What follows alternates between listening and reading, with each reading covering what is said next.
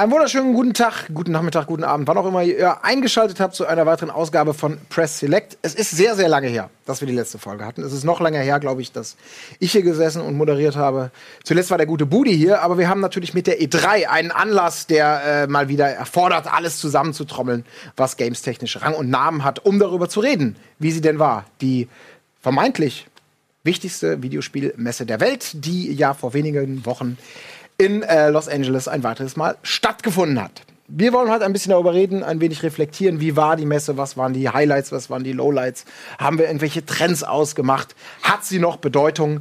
Ja, und welche Spiele sind vielleicht die Titel, auf die man sich besonders freut oder wo man sagt, das können wir mal direkt von den Wunschlisten streichen. Das alles und noch viel mehr heute bei Press Select und damit möchte ich auch direkt übergeben zu der fantastischen Runde, die ich hier zusammen, äh, zusammen trommeln konnte. Wir fangen äh, direkt mal an zu meiner Linken. Konstantinos Fotopoulos, du warst auch Richtig, schon mal bei uns, ja, nicht wahr? Richtig ausgesprochen, das auch, ja. Sehr gut. Was letztes Mal noch falsch? Es war äh, hart an der Grenze, sagen wir es mal so. Okay, ja. Es ist perfekt. Ich habe an meinem Griechisch gearbeitet. Sozusagen. Sehr schön, sehr schön. Ja. Du warst schon mal da, als wir über die Switch gesprochen haben. Ja. Vor einigen Monaten ist das mittlerweile, glaube ich, her. Ja, du ähm, warst selber nicht auf der E3, hast aber natürlich kritisch professionell aus der Ferne berichtet. Unter anderem für Shock 2 AT. Du warst früher mal bei der Console, also ein, ein Gaming-Journalist. Äh, Printmagazin. Wir erinnern uns alle noch an die Printmagazine. Erinnerung, die aktiv lebt. Genau, Ja. gibt's noch. ja, ja, die gibt es auf jeden Fall. Den jungen Mann neben mir, den kennen wir natürlich. Sebastian Tützak, früher warst du mal das erste Mal da, als du nur bei ABXO warst. Ne? Da warst du quasi noch so ein bisschen so das ist extern. Jetzt, das ist jetzt quasi so mein, mein naja, Jubiläum ja nicht ganz, aber zumindest als ABXO äh, da war, wurden wir hier das jetzt erstmal eingeladen und es ist das gleiche Thema und jetzt einfach nur ein Jahr später und ich bin jetzt quasi Ach, in den eigenen Reihen. Ja. Ich dachte auch, spielst du gerade an. Nee, nee, das, war, hatte ich, jetzt- das hatte ich jetzt dann natürlich nicht mehr äh, auf den Ich dachte, du auf recherchierst vorher deine Gäste mal, die hier. Gott behüte. Soweit sind wir Nein, noch aber nicht. schön, äh, wieder da zu sein. Ja, es ist wunderbar, denn diesmal warst du natürlich auf Game 2. Payroll Und sogar da. auf E3. Letztes Mal war ich noch derjenige, der sich von Dennis anhören durfte, wie toll das da ist und wie lecker die Hamburger sind. Jetzt war ich da, kann ich sagen, nee. Nicht so. Leuchtende Augen sehe ich. Äh, Nee, es sind Tränen. Wenn es leuchtet, dann sind es nur die Ja Tränen. gut, es lag aber jetzt nicht zwingend an der Messe, sondern auch an der exorbitanten Arbeitsleistung, die ihr dann natürlich vollbracht habt. Gut, wir kommen später dazu. Hier jemand, der schon ganz, ganz häufig mir ähm, zur Seite gestanden hat. Stefan Freundorfer. Ähm, wir kauen nicht noch mal deine gesamte Historie bitte durch. nicht. Viele, viele Magazine dabei. Du warst dieses Jahr ebenfalls wieder in L.A., äh, unter anderem für die Computerbildspiele, für die GamePro. Hast auch für die, für die M-Games was gemacht, wie ich gehört habe.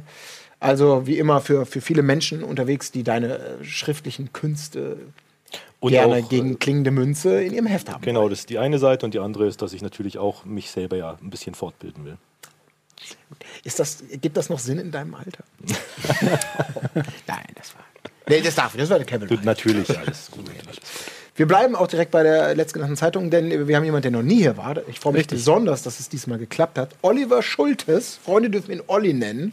Ja, Und mittlerweile Chefredakteur der M-Games. Ähm, du warst selber Richtig. nicht da, aber du bist natürlich, äh, hast deine, deine, deine Kollegen geschickt und ihr habt eine, eine Riesenstory auch im aktuellen Heft, das, glaube ich, gerade im Druck ist, während wir diese Aufzeichnung machen. Genau, es ist nächste Woche Freitag am 30. Juni. Wir haben das Das Cover aber schon vorliegen, vielleicht können wir auch mal reinlassen. Ist natürlich bei euch oder bei der, bei der M-Games Maniac oder wie bei allen Printmagazinen nach wie vor ein, ein Riesenthema, weil da sind die großen Spiele, die man draufpackt, die E3 als, als Cover-Story ist irgendwie sowas, da kommt man, glaube ich, nie dran vorbei und damit wird es auch nie alt.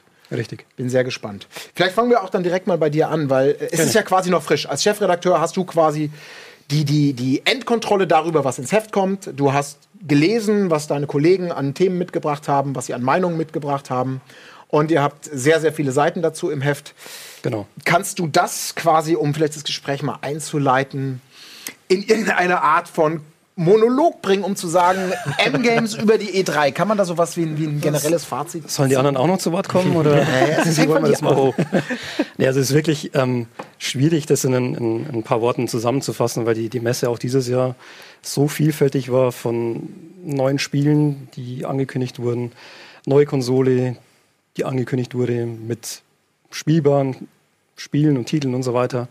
Also es ist generell wieder sehr, sehr vielfältig gewesen. Und ähm, ja, ich weiß nicht, wir kommen ja dann noch zu Highlights und so weiter und zu Spielen. Es ist jetzt schwierig, das ein bisschen rauszugreifen, aber meine Kollegen, die vor Ort waren, die waren, kamen mit sehr vielen Infos zurück und die haben wir entsprechend im, im Heft dann auf 40 Seiten ausbreiten müssen, weil es gar so viel war. Und ähm, ja, Würdest du denn sagen, dass sie auf dem gleichen Niveau lief im Vergleich zu den letzten Jahren? Persönlich hätte ich gesagt, sie waren ein bisschen stärker als letztes Jahr, aber ein bisschen schwächer als das Jahr davor. Also jetzt rein von, äh, wie eure Berichterstattung gelaufen ist, also weil ihr mehr sehen konntet oder auch generell, was angekündigt wurde, was gezeigt wurde? Also mit diesem ganzen Bogen über die PKs zur Messe selber. Also generell, also wenn ich alles zusammennehmen würde, also nicht jetzt Spiel alleine, aber generell, weil auch eben Nintendo jetzt mit der neuen Konsole da ist und Spiele gezeigt hat dazu, nicht nur irgendwie so ein bisschen geteasert hat, was dann da so kommt. Auch Microsoft eben, die neue Konsole ist da, man kann sie anspielen, man kennt den Preis, man kennt das Datum, wann sie rauskommt, ähm, die Leistungsdaten, man kann sie vor Ort ein bisschen anschauen und vergleichen. Ähm, von daher fand ich sie dieses Jahr einen Tick spannender als letztes Jahr. Aber ich sehe schon, du bist da anderer Meinung. Ja, ich ich habe ja jetzt nicht den direkten Vergleich, weil jetzt das erste Mal für mich die E3 auch live vor Ort war. Aber von dem, vielleicht auch ein bisschen von der Erwartungshaltung, die, die PKs das erste Mal live mitzunehmen, hatte ich gedacht, dass da mehr passiert. Also im Vergleich würde ich jetzt sagen, so rein aus meiner Erinnerung, dass das letzte und auch das vorletzte Jahr, so rein von den Sachen, die auf den PKs passiert sind, das sind ja Richtig. die Sachen, die ich hauptsächlich mitbekommen habe, schon stärker war. Da würde ich dir zustimmen. Also vor allem vielleicht, wenn wir auf die PKs kommen, die liefen dieses Jahr auch zum Teil nur als Trailer-Show. Also es war weniger Moderation als in den früheren Jahren und mehr so Publikum, ich habe da was zum, zum Gucken und wir lassen euch alleine damit. Ja, vielleicht ist es auch genau der, der richtige Einstieg, um ins Thema zu kommen, denn die, die, die Pressekonferenzen sind ja auch der traditionelle Einstieg, quasi die Road zur E3 selbst, die dann innerhalb von drei Tagen ihre Pforten öffnet, wo dann geguckt, gespielt und sonst was wird. Fast jeder Hersteller mittlerweile hat eine Veranstaltung vorher. Äh, natürlich nicht nur die, die Konsolenhersteller, sondern mittlerweile auch Bethesda, Ubisoft, EA schon seit langem und das verteilt sich dann, glaube ich, so. Die erste war ich weiß es nicht, Samstag, Sonntag auf jeden Fall schon am Wochenende vorher. Und dann wird die quasi die, die versammelte Journalie, die Fachgäste und, und wer sonst noch reinkommt, werden da von Location zu Location gekarrt, um dann da in Kurzshow neben den Millionen Leuten in den Livestreams sich einmal in die Programme reinzuschauen. Das ist ja immer stärker geworden. Diese, diese, diese Bewegung, dass sich das ein bisschen mehr verlagert, auch vor die Messe, so die wichtigsten Highlights und äh, mit internationalem Streaming-Publikum auch die Erwartungshaltung, dass man da so diesen ersten großen Shot hat, als Hersteller zu sagen, das wird super und die nächsten Tage werden dann halt noch besser, hoffentlich, wenn die Leute dann bei uns vor Ort zocken können und dann ihre Berichterstattung raushauen. Ähm, du sagst jetzt, du warst davon enttäuscht, weil du jetzt dir vielleicht, Konstantinus, du warst ja auch noch nicht auf der E3, ähm, weil vielleicht die E3, wenn man noch nicht da war, hat die dann noch so eine, so eine, so, eine, so eine Glanzwirkung, dass man sagt, oh, das ist die Veranstaltung, da muss und möchte man mal gewesen sein, weil das ist immer so eine tolle Stimmung, tolle Spiele und so weiter. Ja, keine Ahnung. Ich lasse mich, glaube ich, von sowas vielleicht auch immer noch mitreißen, weil ich gefühlt ja jetzt noch nicht so lange der Videospieljournalist bin äh, und ich auch diese, diese Begeisterungsfähigkeit mir nicht nehmen lassen will. Und ich hatte halt Lust auf diese Pressekonferenzen. Ich weiß, dass ich mit Fabian im Vorfeld gesprochen habe und äh, da war es noch nicht so klar, auf welche Pressekonferenzen wir können. Und da meinte er so, ja, das, aber das interessiert dich doch nicht. Du kennst das doch. Ist auch wie die eine Pressekonferenz für die andere. Aber das ist bei mir halt nicht so. Ich freue mich jedes Mal, egal welche Pro- Pressekonferenz das ist, weil ich Lust habe auf gute Spiele. Und dementsprechend war ich sehr, sehr positiv eingestellt.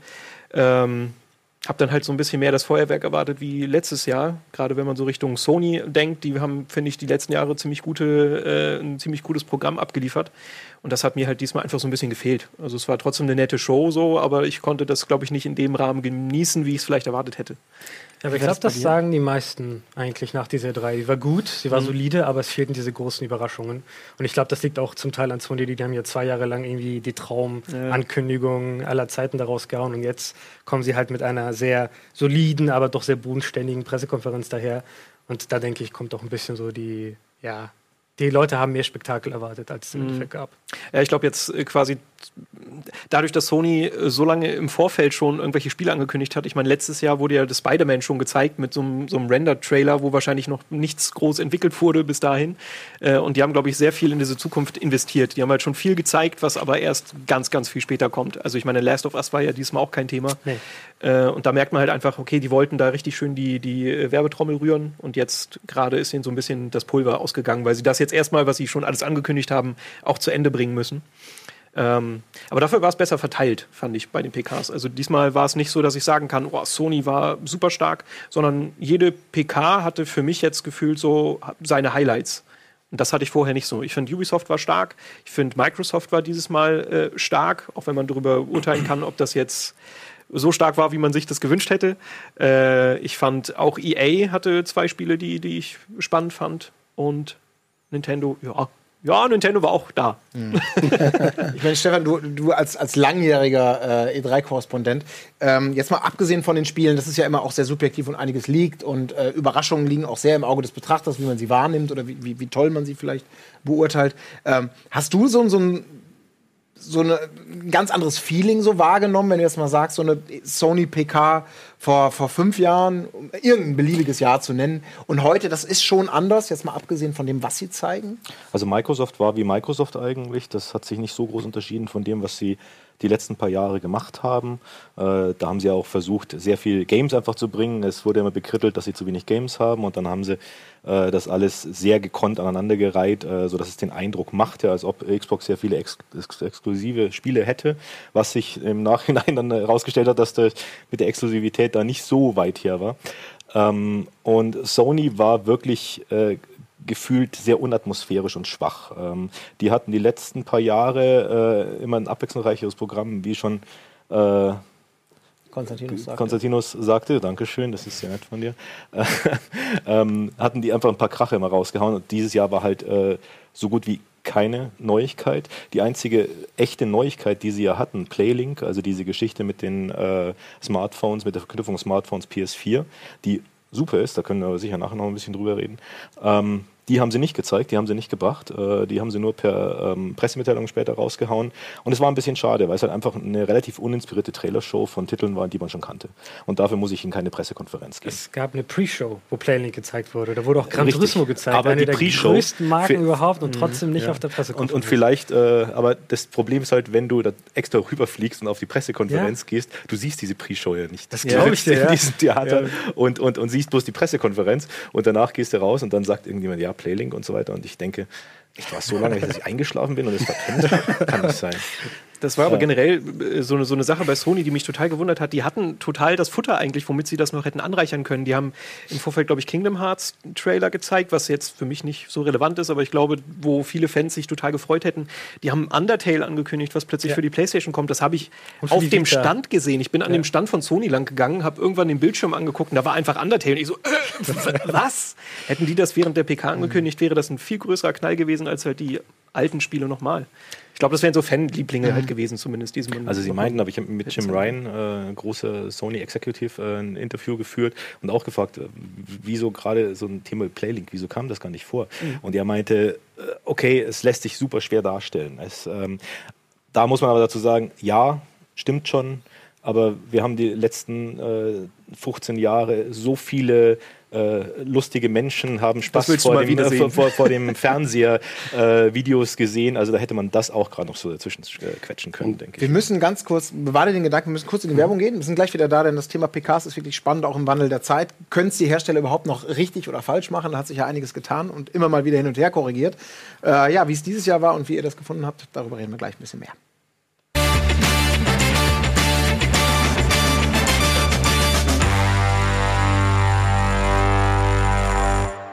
Unsere kleine Nachbetrachtung der E3 2017 ist in vollem Gange. Wir sind gerade mitten bei den PKs äh, und ich habe vor der Werbung noch kurz angedeutet, dass die ja einen sehr großen Wandel wirklich mitgemacht haben. Ich selber erinnere mich noch an vor, keine Ahnung, vor 15 Jahren oder so, als ich das erste Mal da war, dass man da teilweise im Jetlag bei Sony saß und sich erstmal 20 Minuten lang irgendwelche Zahlenkonglomerate auf PowerPoint-Präsentationen, warum man denn in welchen Märkten und, und oh. dann kam irgendwann diese mega Entertainment-Strecke, die dann irgendwann auch sich hoch katapultiert hat. Ich erinnere mich nur an Microsoft, die irgendwelche Superstars haben, Lifestyle, tolle Trailer, gute Laune wird demonstriert. Alle sitzen da und denken, oh, verarschen könnte jemand anders. Dann korrigieren sie es in diesem Jahr, glaube ich, extrem runter auf keine Gäste mehr, kein langes Gelaber, keine Zahlen und Fakten, kein Drumherum-Spektakel. Spiel, Spiel, Spiel, Spiel, Spiel und Tschüss. Und ja, ich weiß nicht, ob das mit dem Gedanken, Olli, den ich leider Absolut, abgewürgt habe, genau. irgendwie konform geht. Nee, aber es ist total spannend. Also es ändert sich immer so ein bisschen. Man versucht zu reagieren auf die Kritik oder auf die Wünsche vielleicht der Leute, die da sind. Aber so richtig, richtig machen ist auch verdammt schwer. Also was eben hier auch schon zur Sprache kam, dass eben diese Sachen teilweise vor den Pressekonferenzen schon stattfinden, dass dann irgendwie eine Stunde, bevor die, die Pressekonferenz von Sony losgeht, irgendwie, ich glaube eine Stunde war es, Ja. ähm, so eine Pre-Show veranstaltet wird, was die Leute vor Ort gar nicht mitbekommen. Wenn du daheim dann den, den Stream guckst, dann bekommst du das alles mit, bist quasi besser informiert als die Leute vor Ort. Und ich glaube, das ist einfach ein Zugeständnis an, an den Wandel, den die E3 erlebt, also in Richtung Masse live und ähm, auch vor Ort bei EA, da waren ja auch dann YouTuber da, die, die die Show mehr oder weniger gestaltet haben, dass sich das einfach so eine, dass es ein Wandel in die Richtung ist. Also in Richtung Community, online, wie auch immer du das bezeichnen möchtest. Und dass du vor Ort teilweise weniger informiert bist, als wenn du von zu Hause aus die ganze Sache verfolgst. Also das ist schon, finde ich, ein sehr starker Wandel im Vergleich zu vor fünf, sechs, sieben Jahren oder sowas, wo das einfach noch nicht so war, dass du daheim so, so richtig live dabei sein konntest und auch noch mehr erfahren hast. Und Nintendo macht ja das schon seit Jahren mit ihrer normalen E3-Show, die sie machen, eine halbe Stunde oder sowas. Und danach gibt es aber stundenlanges Treehouse, äh, wo dann die Sachen wirklich gezeigt werden, Entwickler da sind, die das vorspielen, auch Neuankündigungen kommen, die auf den, also vorher gar nicht äh, gesagt wurden. Kommt plötzlich ein, ein, Metroid für 3DS und so weiter, wusste man vorher nicht. Und so Geschichten. Auch bei Sony war das dann so, gab es hinter auch so eine Art Treehouse, auch ähnlich, glaube ich, bei Microsoft. Und es verlagert sich dann alles so ein bisschen. Also man hat fast das Gefühl, man bekommt daheim bis auf das Anspielen das Gleiche mit oder sogar einen Tick mehr, als wenn du vor Ort bist. Ich weiß nicht, wie es die anderen beiden gesehen haben, die vor Ort waren, aber für mich war das so der mhm. Eindruck. Doch, so ist es auf jeden Fall. Was man vor Ort erleben kann, glaube ich, besser erleben kann als zu Hause, ist einfach so dieses, dieses Feeling. Du sitzt da drin, äh, du, du hast schon auch den, den Jubel, natürlich oft den Jubel der Fans oder der Klaköre, die da eingeladen werden, weil natürlich die Firmen schon ihre, äh, ihre Fans einfach einladen dazu und, und, und vorne positionieren. Das machen sie bei Microsoft immer sehr gerne. Ähm, nichtsdestotrotz, äh, die ganze Wucht äh, kommt schon anders rüber. Es ist mhm. wie wenn du ein Konzert am Fernsehen anguckst und, und, und vor Ort bist. Das ist natürlich, das sind zwei verschiedene Sachen. Und deswegen ist es eigentlich besonders schade, dass, dass dieses Gefühl, was du ja auch dann später versuchst zu transportieren irgendwo äh, in, in deiner Berichterstattung, ähm, dass das eben durch diese mangelnden Infos, die du dann da vor Ort bekommst, ein bisschen geschmälert wird, das Ganze. Also Sony, glaube ich, ist ein gutes Beispiel gewesen. Also die Live-Show, meine Kollegen haben mir das erzählt, da gab es ja dann irgendwie eine Show außenrum und, und mit Lichtern und mit Zombies, die von, an Seilen runterhingen. Das hast du daheim nur partiell gesehen, beziehungsweise gar nicht. Also auch diese Call of Duty Show mit den Explosionseffekten und ich weiß nicht, was da alles das abging. Fand ich ein bisschen übertrieben in, in Zeiten des Terrors und ja, ja. immer mal wieder so, da hat das so ein bisschen auch, ja. arg gekracht irgendwie. Fandest du auch? Das war ja, ich weiß auch eine Kollegin von Inside PlayStation, die sich da ganz gut erschreckt hat, weil sie dachte, oh Gott, was ist das denn jetzt? Und dann hat sie gemerkt, okay, es gehört zur Show. Soll, glaube ich, nicht so sein. Nee. Ja, ich finde es äh, unter einem Gesichtspunkt auch irgendwie ganz spannend. Ich finde, dieses Jahr haben sie das ja alles noch geraffter gemacht, diese PKs. Also was vorher ja immer irgendwie ein bisschen mit Bühnenshow, genau das, was wir gerade gesagt haben, äh, passiert ist, das war ja diesmal wirklich so diese reine Trailer-Show. Ja. Ähm, ich weiß nicht, wie ihr das seht. Also irgendwie ist es ja gut, weil, weil, sie, weil sie das halt kompakter machen, dich nicht langweilen mit irgendwelchen komischen PowerPoint-Sheets oder was weiß ich was. Aber mir persönlich hat tatsächlich auch ein bisschen was gefehlt. Also für mich gehört das immer so ein bisschen dazu, diese, keine Ahnung, es kommt halt jemand auf der Bühne, äh, auf die Bühne, äh, der fängt an, über irgendein Spiel zu erzählen, das jetzt gleich äh, revealed wird vielleicht, und du sitzt dann da. Oh, das, der hat ein Crash Bandicoot T-Shirt. Warte mal, der meint doch jetzt, das ist Team Ico. Weißt du, und dieser, dieser Moment hat gefehlt. Dadurch, dass diese Trailer einfach nur hintereinander kamen, wirkte das mhm. so, ja, gut, das hätte ich jetzt wirklich zu Hause gucken können. Für mich war es auch die erste E3 und für mich war das diese, diese Erkenntnis, wäre ich jetzt zu Hause geblieben, hätte ich mehr mitbekommen von den ganzen PKs. Ja, ich hätte es nicht live mitbekommen, aber ich hätte. Ich glaube, das ist halt der Punkt. Ne? Das waren ja früher wirklich Pressekonferenzen. Sony hat immer angegeben mit seinen Zahlen, hier, wir haben so viel Erlös, so viel Gewinne, bla bla. Aber seitdem wir das Internet haben und die Livestreams da sind, ist das Publikum, hat sich das hat komplett geändert. Es geht ja nicht um die Journalisten, die da sitzen, irgendwas in ihren Laptops tippen und das dann übersetzen sollen in gute Infos für Printmagazin oder für online, sondern es geht ja wirklich um die Zuschauer. Mhm. Es geht ja nicht um dich, der da drin sitzt. Ich freue mich, dass du da bist und äh, dass dir Microsoft irgendwie eine Buddel Wasser gibt oder sowas. Aber es geht um mich, der zu Hause sitzt und sich die Streams anschaut. Am besten noch irgendwie auf Twitter und Facebook mit dem passenden Hashtag irgendwas sagt. Äh, darum haben sie sich geändert. Was ich auch sehr spannend fand, ist Bethesda. Die sind jetzt erst zum zweiten Mal dabei oder dritten Mal. Mhm. Die hatten eine richtige, Presse, also eine richtige Pressekonferenz mit jemand kommt auf die Bühne, redet. Das haben sie jetzt auch komplett verändert. Also da kam der Marketing-Mensch zweimal auf die Bühne, sagt Hallo und Tschüss und dazwischen war halt so ein richtiger Trailerblock. Mhm. Da fragen wir sich ja, warum? Kann man mhm. sich auch sparen, das ganze Theater da irgendwie auszubuchen. Aber das müssen die Unternehmen schon für sich selber in der Buchhaltung irgendwie wissen. Da ist, wenn, äh, also Bethesda ist, war das dritte Mal jetzt dieses Jahr, ja. ähm, da ging es mehr um das Drumherum. Da war dieser Trailerblock war eigentlich total irrelevant. Äh, du konntest auch gar nicht mal sitzen, sondern bist da in so einen äh, Rund getrieben worden vor einer Bühne.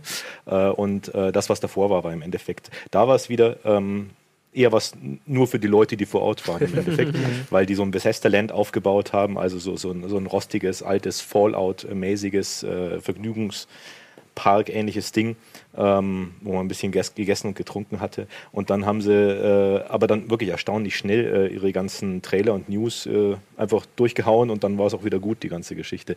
War, war ein seltsamer Twitter aus äh, Pressekonferenz, Event, was auch immer. Äh, wusste ich auch nicht, was sie eigentlich damit bezwecken wollen, aber ähm, immerhin fanden es alle Leute sehr cool und vielleicht ist es ja auch einfach wichtig, dass die Leute nach Hause kommen und sagen, Bethesda ist halt ein cooler Laden. Mhm. Und die eigentlich die einzige klassische Pressekonferenz, zumindest von dem, was ich zu Hause mitbekommen habe, das war Ubisoft. Ubi war Oder? super. Ubi war der Gewinner der Herzen, also für mich auf genau. jeden Fall. Da saßt du drin und ähm, da, da hast du auch Emotionen gespürt. Da hast du gesehen, dass Ancel geweint hat. Dann äh, hat der, der eine Typ von den Rabbits da geflennt äh, im, im Publikum, mhm. weil, weil Miyamoto äh, mit ihm zusammengearbeitet hat und Zeug. Mhm. Und da hast, richtig, da, da, hast du Emotionen gespürt. Und ja, das, ja. das fand ich richtig cool. Und das hat mir auch super gefallen. Fand ich dieses Jahr auch mhm. wirklich die, die beste aller Konferenzen. Mhm. Das war einfach unheimlich, ja, Entschuldige. Nee, nee, das war auch das, was du vorhin gesagt hast mit, mit Sony. Das kam auch für einen Außenstehenden eben dann kalt distanziert rüber, eben weil nur einmal irgendwie eine Moderation war oder zweimal vielleicht. Und ansonsten gab es nur Trailer und Entertainment mhm, und ja. ja, und Tschüss. Aber wie du richtigerweise sagst, äh, man macht es nie richtig. Äh, egal wie man es macht, irgendjemand. Äh, und, und natürlich ist es den ganzen, äh, der, der Zeit, wie sie halt ist, äh, geschuldet, wie man das mhm. jetzt versucht, äh, über die Bühne zu bringen.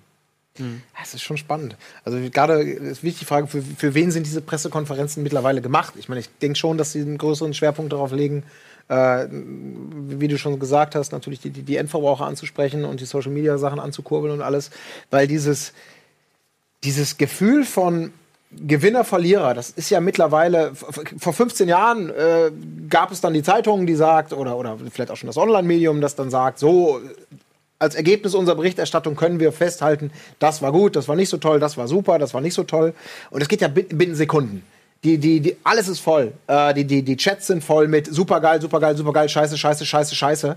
So, dass, dass man wahrscheinlich vielleicht auch gut daran tut, dass man sagt, okay, wir haben zehn gute Spiele, lass einfach schnell zehn gute Spiele, dann bleibt möglichst wenig Zeit für Rumgebäsche, Rumgelästere, dass das Miyamoto, Miyamoto und Guimond da, das war ja der mega Oldschool-Moment, wenn man so möchte, bei Ubisoft, dass die da reinkommen und irgendwie so ein bisschen posieren und es ist alles so ein bisschen komisch, so ein bisschen charmant traditionell, weil es nicht so super poliert ist. Ähm, aber natürlich, sofort hast du überall, der Zynismus trieft überall raus und denkst, ach Gott, ja, ist vielleicht schön für die Leute vor Ort, für die Zuschauer ist das manchmal so ein bisschen komisch, weil die das dann doch wieder so oldschoolig, sage ich jetzt mal, in die Länge ziehen. Ähm, ich habe da auch gar keine, keine Endmeinung drüber, aber es war bei Ubisoft schon spannend, dass sie das irgendwie so kombinieren äh, zu so einer Art und Weise. Aber trotzdem, hinterher sagt man immer, oh, die war scheiße. Und am Ende des Tages habe ich das Gefühl, meistens ist das Argument dafür, dass die Leute sagen, die PK war kacke oder die war gut, waren die Spiele gut oder waren sie nicht gut. Mhm. Was auch keine große Überraschung ist, natürlich letzten Endes. Ja, ich glaube, diese Diskussion, Entschuldigung, diese Diskussion, wer hat D3 gewonnen, ist komplett irrelevant. Das war sie schon eigentlich schon vor ein paar Jahren. Aber Nintendo hat es als erster, als erster gesagt, uns ist egal, was ihr glaubt. Wir haben hier unsere Nintendo Direct. Wir werden nicht dieses Theater ausbuchen, wir sparen das Geld. Und ihr kauft die Spiele ja sowieso. Also ob ihr jetzt fünf Minuten nach der Ankündigung äh, rumheult im Internet, das ist uns egal, solange die Verkaufszahlen stimmen. Und im Endeffekt muss man sich halt dann entscheiden als Unternehmen, okay, wie viel ist es mir das eigentlich wert, diese Leute da einzuladen, dass die sich freuen, dass die jubeln. Ubisoft war so ein bisschen für Ubisoft, habe ich das Gefühl. Das ist ja ein riesiger Laden mit ganz, ganz vielen verschiedenen Studios in, auf allen Flecken der Erde. Und dass da Ubisoft Shanghai sein neues Spiel Skull and Bones ankündigt, ich glaube, das war auch ein Teil für Ubisoft Shanghai, damit der Mensch dann nach Hause sagt, hier Leute, den Leuten gefällt das, wir feiern uns selbst. Das ist ja auch, ähm, die haben ja sehr, sehr viel Druck gerade, Ubisoft, äh, wegen Vivendi und so. Mhm. Also es war auch so ein Teil, das mhm. ist unsere Marke, das sind wir, das ist Ubisoft. Das war ja ohne Aisha Tale zum ersten Mal, aber natürlich Yves Guillemot war da, der natürlich so ein bisschen der, äh, so ein bisschen der Fels in der Brandung war, der immer niedlich ist und Miyamoto zusammen natürlich einer der Momente, der drei eigentlich gebracht hat. Mhm. Also ohne jetzt böse sein zu wollen, dieses was, was du sagst, okay, der Michel Ancel wird mal wieder raus und, und, und es ist so eine gewisse familiäre Atmosphäre da. Also ich hatte auch diesen Eindruck, dass, dass Ubisoft, ob jetzt inszeniert oder es ist tatsächlich ernsthaft passiert, schon sich sehr bemüht hat, der Tendenz der EA-Isierung, nenne ich es jetzt mal. Dieses, wir sind ein riesen Global Player, der nur noch mit Namen irgendwie vermeintlich diesen Vorwurf sich zumindest anhören lassen muss. Wir machen nichts mehr fürs Herz, wir machen nichts mehr für die Gamer, wir haben nur noch, wir melken unsere Lizenzen und da passiert nicht mehr viel.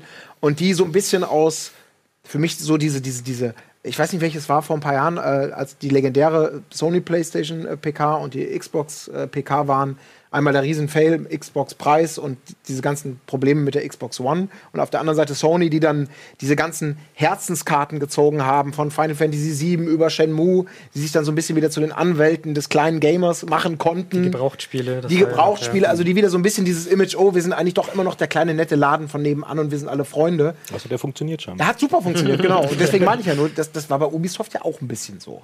Auch wenn es vielleicht völlig echt und ernst und alles war. Das will ich, ich will das gar nicht in Abrede stellen. Aber dass plötzlich das Ubisoft-Team oder welche Menschen auch immer sich da hinstellen, um, um so den Schulterschluss zu suchen und zu zeigen, hey, wir sind gar nicht die große, wir sind gar nicht der Global Player, der gesichts- und, und namenlos ja. ist, sondern wir sind Menschen und wir weinen und wir sind echt. Ja, Schön, ich meine, es kam an, aber genau. muss man auch vielleicht nicht, also ich habe gedacht, ich, ich, ich sehe, was ihr da macht sagen wir mal so. Also ich glaube auch, dass sich da vielleicht Sony ein bisschen verkalkuliert hat. Also mhm. Du hast ja vorhin gefragt, für wen ist denn diese Messe gemacht eigentlich? Und ähm, wenn man das anschaut mit, mit den Livestreams und mit dem ganzen Drumherum, dann kann man ja eigentlich auch sagen, es braucht keine Einordnung mehr. Weil ich mir die Meinung selber bilde. Ich brauche auch theoretisch die Social-Media-Kanäle nicht, weil ich ja sowieso live dabei bin und ich kann mir meine eigene Meinung bilden, muss mir nicht irgendjemand im Chat sagen oder wo auch immer. Und ähm, dadurch vielleicht auch Sony gemeint hat, ja, wir ballern eins nach dem anderen raus, jede Moderation kostet Zeit, nimmt Zeit von der Spielpräsentation weg und so weiter. Und eigentlich Ubisoft so ein Oldschool-Pressekonferenz ähm, da veranstaltet hat und trotzdem dann irgendwie die Herzen gewonnen hat, weil du doch die Emotionen, die kamen wohl an, also zumindest bei uns, auch bei uns in, im, im, Forum und so weiter, auf der Webseite haben die Leute darüber diskutiert und Ubisoft kam wirklich sehr gut an. Und es hat wohl funktioniert. Und die haben einigermaßen geredet, die haben nicht nur Trailer gezeigt. Und ähm, mal gucken, vielleicht ändert sich das nächstes Jahr wieder. Mhm. Vielleicht ja, denkt der eine oder andere, die Emotionen waren doch nicht so schlecht, wenn wir ein bisschen lockere Moderatoren haben oder ein bisschen mehr Herz zeigen. Aber auch wenn man so ein bisschen zurück, äh, zurückdenkt, also ich finde jetzt auch zum Beispiel bei EA war doch ähm, Unravel zum Beispiel. Das mhm. ist mit dem Jani-Menschen, mhm. äh, der dann mit der, mit der Stoffpuppe hochgekommen ist auf, auf die Bühne. Das war doch irgendwie herzerwärmend. Das, weil das war EA eigentlich der, der große Konzern, der so verschrien ist und dann plötzlich ist da so ein netter kleiner Indie-Entwickler, der da kaum ein Wort rauskriegt. Ich finde, das hilft halt schon. Und für mich generell auch so für so, so ein Pacing von so einer Pressekonferenz finde ich so kleine Redepausen eigentlich immer ganz nett. Die können natürlich dann sehr schnell schieflaufen, weil du sie nicht so genau haarklein vorplanen kannst. Da ist vielleicht jemand auf der Bühne, der nicht das beste Englisch hat oder was weiß ich was. Aber irgendwie, das, das hat mir schon oft gefehlt. Mhm. Also ich finde, die sind mir diesmal ein bisschen zu schnell durchgestratzt und haben dadurch so ein bisschen den Charme verloren. Und da hat Ubisoft Wenn man halt ehrlich ist, ist ja auch eine Messe, dreht sich ja auch um Menschen, dass Menschen äh, zusammentreffen und sich gegenseitig die Sachen vorführen, äh, an denen sie da arbeiten. Mhm. Ähm, wir bräuchten keine Messe, wenn wir bloß die Produkte anschauen würden. Ja. Dann kann, kannst du Trailer rausschicken oder, oder, oder senden oder sonst irgendwas, aber, aber das ist ja einfach der Grundzug einer Messe, dass ich mit Leuten aufeinander treffe, die etwas zu sagen haben zu, zu einem bestimmten Produkt. Ja, ja ich meine, ich, ich, ich möchte da gar nicht verantwortlicher sein. Ich kann mir diese Diskussion sehr gut vorstellen, dass man irgendwie früher hätte es das vielleicht in der Form auch nicht gegeben. Heute ist es so, es passiert irgendein Fehler beim äh, EA und, und der offensichtlich ausgefallene Teleprompter oder was auch immer da war. Und am nächsten Tag kann man sagen, gut, schlechte Werbung ist auch Werbung, aber auf jeden Fall ist es, ist es bist du dann der, der große Fail. Oder siehe, siehe Microsoft damals eben mit der Xbox One. Das äh, hängt ihnen ja bis heute nach, dass man da irgendwie im großen Stil Sachen präsentiert hat, von denen man damals überzeugt war. Kurz darauf äh, hat sich das als nicht so gute Idee herausgestellt und, und man kann es aber auch nicht mehr korrigieren. Dann vielleicht auch versucht, möglichst wenig Angriffsfläche zu bieten, natürlich. Aber gut, es ist, ist, schwierig. Letztendlich, ich bin auch mal gespannt, ob das vielleicht im nächsten Jahr Ubisoft da wieder ein bisschen äh, beispielhaft vorangeht und die Leute sagen, gut, wir müssen, wie du schon sagst, das, das Menschliche wieder äh, nach vorne bringen und nicht einfach die Produkte. Also wird sicherlich sehr spannend. Wer war denn von euch jetzt, äh, es äh, kam ja schon so ein bisschen raus, ähm, Ubisoft sehr, sehr heiß gehandelt ähm, bei, bei, der, bei der Krone der PKs. Seht ihr das genauso vom, vom Gesamtbild, vom Entertainment und Produkt und Inszenierungsfaktor her, dass man sagen kann, Ubisoft hat es schon am besten gemacht? Also ich kann nur sagen, oder gebe mal das wieder, was, was, was bei uns auf der Webseite auch war mit, ja. mit, mit, der, mit der Umfrage, ähm, was mich sehr überrascht hat, äh, da hat bei uns Nintendo gewonnen. Okay. Ups. Vielleicht, da kommen wir wahrscheinlich noch drauf, wegen, keine Ahnung, der einen oder anderen Ankündigung. für die, für das die Logo Fans. war's. Das Logo, das rettet alles. Wahrscheinlich war es das Logo. Wahrscheinlich, es muss eigentlich so gewesen sein. Gut, Mario ist jetzt auch vielleicht nicht ganz so Ja, unschuldig. Aber ähm, zwei platziert war, glaube ich, Ubisoft und dann so Sony, Microsoft und letzter Platz war, glaube ich, EA. Fast aber auch schon traditionell irgendwie. Ne? Also, ja, ich Ja, meine, ja, den, den, ist- den, den, ob, ist, ja, ist ja egal, ob, ob korrekt oder, oder fair beurteilt oder nicht. Ich meine, den, Eben, den, ist ja immer leichter draufzuschlagen dann. Genau, er ist ja ein leichtes Opfer leider für sowas. Und, ja. Also ich würde ungefähr damit konform gehen. Für mich ist, glaube ich, eher, für mich hat Ubisoft das beste Programm gemacht. Auch mit dem Moment, wo Michel Ancel die Tränen in den Augen hatte. Das war schon sehr putzig. Ich Was- finde, ja. Ubisoft war halt die Pressekonferenz auch schon alleine mit dem größten Knall zum Schluss. Und das macht für mich dann auch oft so eine PK aus. Also generell hatten sie ja wirklich ein paar Spiele, die sie gezeigt haben, selbst äh, Mario plus Rabbids Kingdom Battle und so. Also sie haben halt durchaus viele Spiele gezeigt, die auch äh, neu waren und dann zum Schluss dieser eine Moment. Und das hat für mich auch sehr gut abgerundet. Und das hat mir bei vielen anderen PKs leider ein bisschen gefehlt. Also auch jetzt Microsoft, auch wenn die das Anthem gezeigt haben, das ja auch richtig schick war. Ähm, weiß nicht, das hat nicht den Impact gehabt, weil es jetzt nicht so überraschend war. War ja auch schon bei EA angekündigt. Du meinst natürlich Beyond Good and Evil 2, die, Bei das war jetzt dein genau. Moment bei Ubisoft. Ja. Da habe ich auch äh, mit mir gerungen, muss ich ganz ehrlich sagen, weil irgendwie, wir hatten im Vorfeld schon drüber gesprochen, Olli, ganz kurz, äh, mir kommt jetzt, also da hatte ich auch so, es war sehr bewusst und es war schön und es war auch, Michel Ancel ist natürlich auch ein toller Designer, das ist alles, alles wunderbar. Ähm, aber ich finde es fast schon faszinierend, wie, wie dieses Beyond Good and Evil jetzt zur, das wird jetzt zur goldenen Kuh irgendwie, sagt man ja so, ne? Äh, goldenen Kuh hochstilisiert auf eine Art und Weise, wo ich dachte, das war ja A, nie richtig weg. So der zweite Teil. Das kam ja immer mal irgendwie so, gab es dann mal da wieder Schnipsel, dann mal wieder ein Dementi, dann aber auch keine offizielle Bestätigung. Der erste Teil war ja nun auch wirklich eher so, so ein Kritiker und, und, und Fanliebling, aber kommerziell so gab es ja Fax Gründe. eigentlich damals? Gab es so viel Fax? Ich entsinne mich gar nicht mehr. Ich fand ihn sehr, sehr erwachsen, diesen Trailer. Ja. Mhm. Sehr viel äh, Trash-Talk irgendwie und Four Letterwords, die da. Und ich dachte mir, puh, ich, ich hatte ja das auch eher als, als, als ein äh, künstlerisches Produkt äh, im, im Hinterkopf und nicht so, nicht so derbe. Ähm, hat mich auch ein bisschen überrascht, dieser Trailer. Ja, aber ich meine, weil das, da, da, dann haben sie ja anscheinend genau das gemacht, was, was das hat Sony auch gemacht und das war dann der, der, der letzte Herzenskicker, irgendwie zu sagen, okay, wir bringen dieses Spiel nach all den Jahren, obwohl es kommerziell jetzt nie irgendwelche Nachfolger äh, zwingend gemacht hat, jetzt machen wir es aber. Und äh, trotzdem hat man ja dann doch nur einen Render-Trailer gesehen, der mega aufwendig war. Aber die Rückschlüsse auf das Spiel, ich glaube, du sagst es ja auch, mittlerweile gibt es so ein bisschen Gameplay, was auch dann geleakt ist. Äh, aber man hat nicht viel gesehen, aber allein das hat schon gereicht, zu sagen, irgendwie ein paar Herzen werden angesprochen und, und, und ja, das Ding geht durch die Decke. Und keiner weiß eigentlich warum. Und, und die Hälfte der Leute wird es wahrscheinlich auch nie gespielt haben, die es wahrscheinlich abfeiern. Ja, es war ein Render-Trailer, der irgendwie sehr knackig und so weiter gestaltet war. Aber was mich da am meisten beeindruckt hat, das waren die Charaktere, die da vor- drin vorkamen. Für mich zumindest, ich habe den einmal gesehen bei der Pressekonferenz und ich habe mir sofort gemerkt, okay, der Affe ist cool, das Schwein ist cool. Also einfach so diese, wie die Charaktere designt sind, das, ist, das hat einfach was. Die sind jetzt nicht so, bei Anthem mag super aussehen, aber es sind halt irgendwelche Leute in Anzügen, die aussehen wie aus Destiny oder wo auch immer her. Die sehen ja mittlerweile alle gleich aus. Und ähm, die Charaktere in Beyond Good and Evil 2, die habe ich mir sofort gemerkt. Ja, Beyond Good and Evil 2 ist so ein bisschen wie das Mirror's Edge für EA. Also Mirror's Edge 1 kam raus, war ein Flop. Es gab gar keinen Grund, einen zweiten Teil zu machen, aber die Fans haben, warum auch immer, immer danach geschrien. Sagte EA, okay, machen wir. Wir machen sowieso jedes Jahr ein FIFA und das verkauft sich gut. Also machen wir mal Mirror's Edge 2. Es kam raus. Ich glaube, es ist ein ganz gutes Spiel, aber es hat sich jetzt nicht un unglaublich gut verkauft. Und Beyond Good and Evil 2 ist eigentlich genau das gleiche. Es sollte eigentlich, es gibt keinen Grund, einen Nachfolger zu Beyond Good and Evil zu machen. Aber es war halt immer dieses Passion Project von Michel Ancel, der hier natürlich einer der großen Namen der Videospielindustrie ist, obwohl man ihn eigentlich nicht oft sieht oder hört.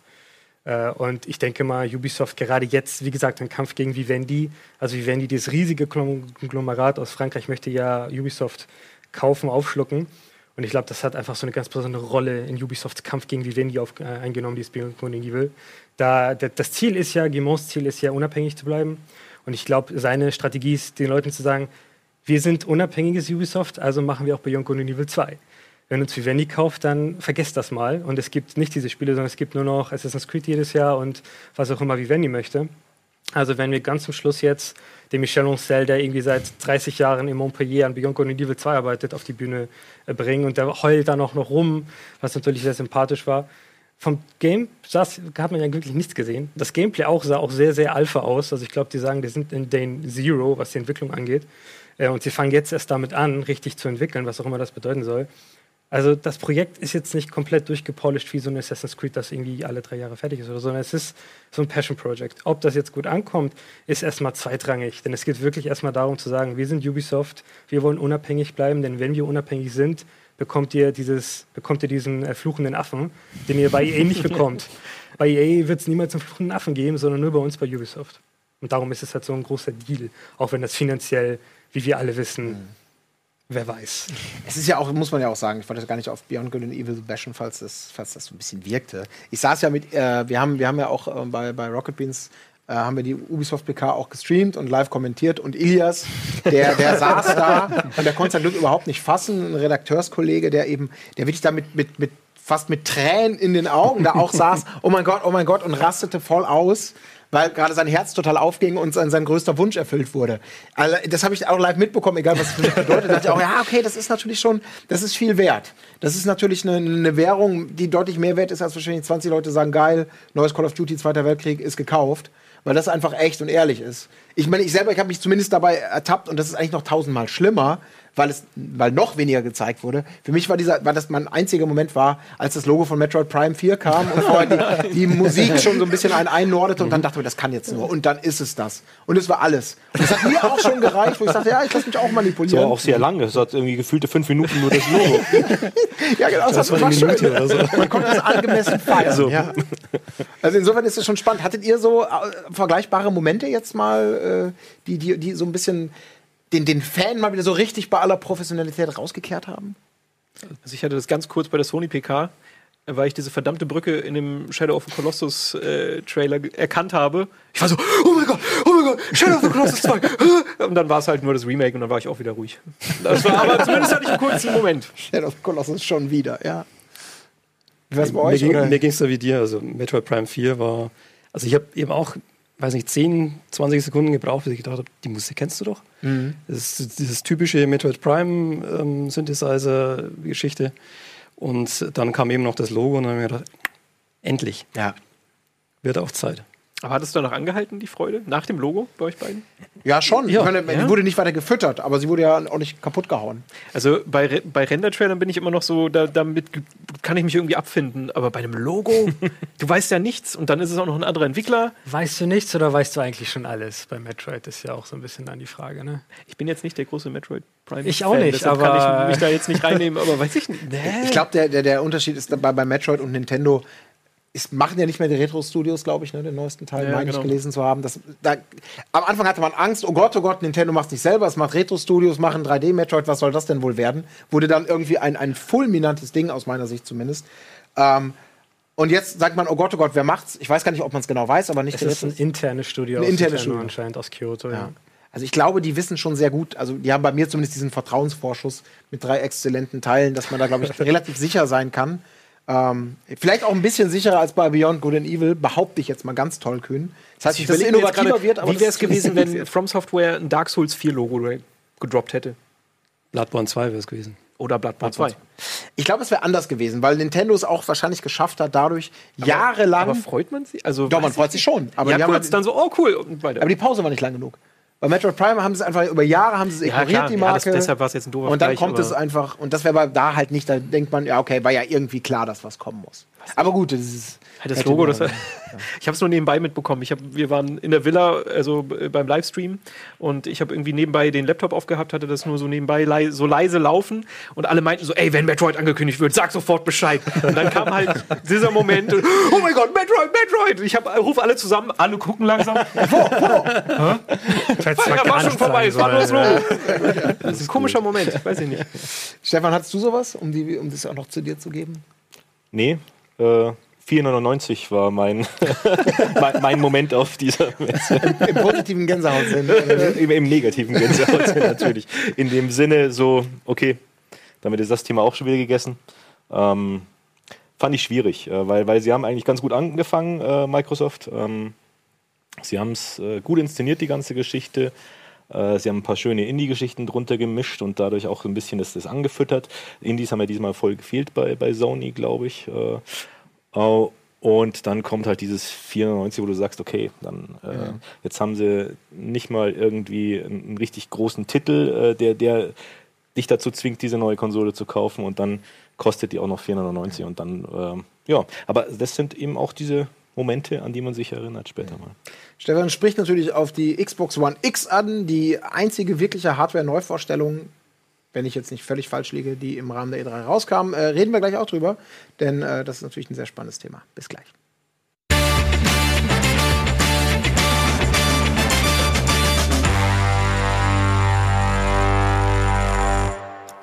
Nummer drei, äh, also jetzt äh, Teil drei von wie viel auch immer. Wir werden mal schauen, wo wir landen, denn E3 ist natürlich potenziell ein Thema, da kann man sich um Kopf und Kragen quatschen.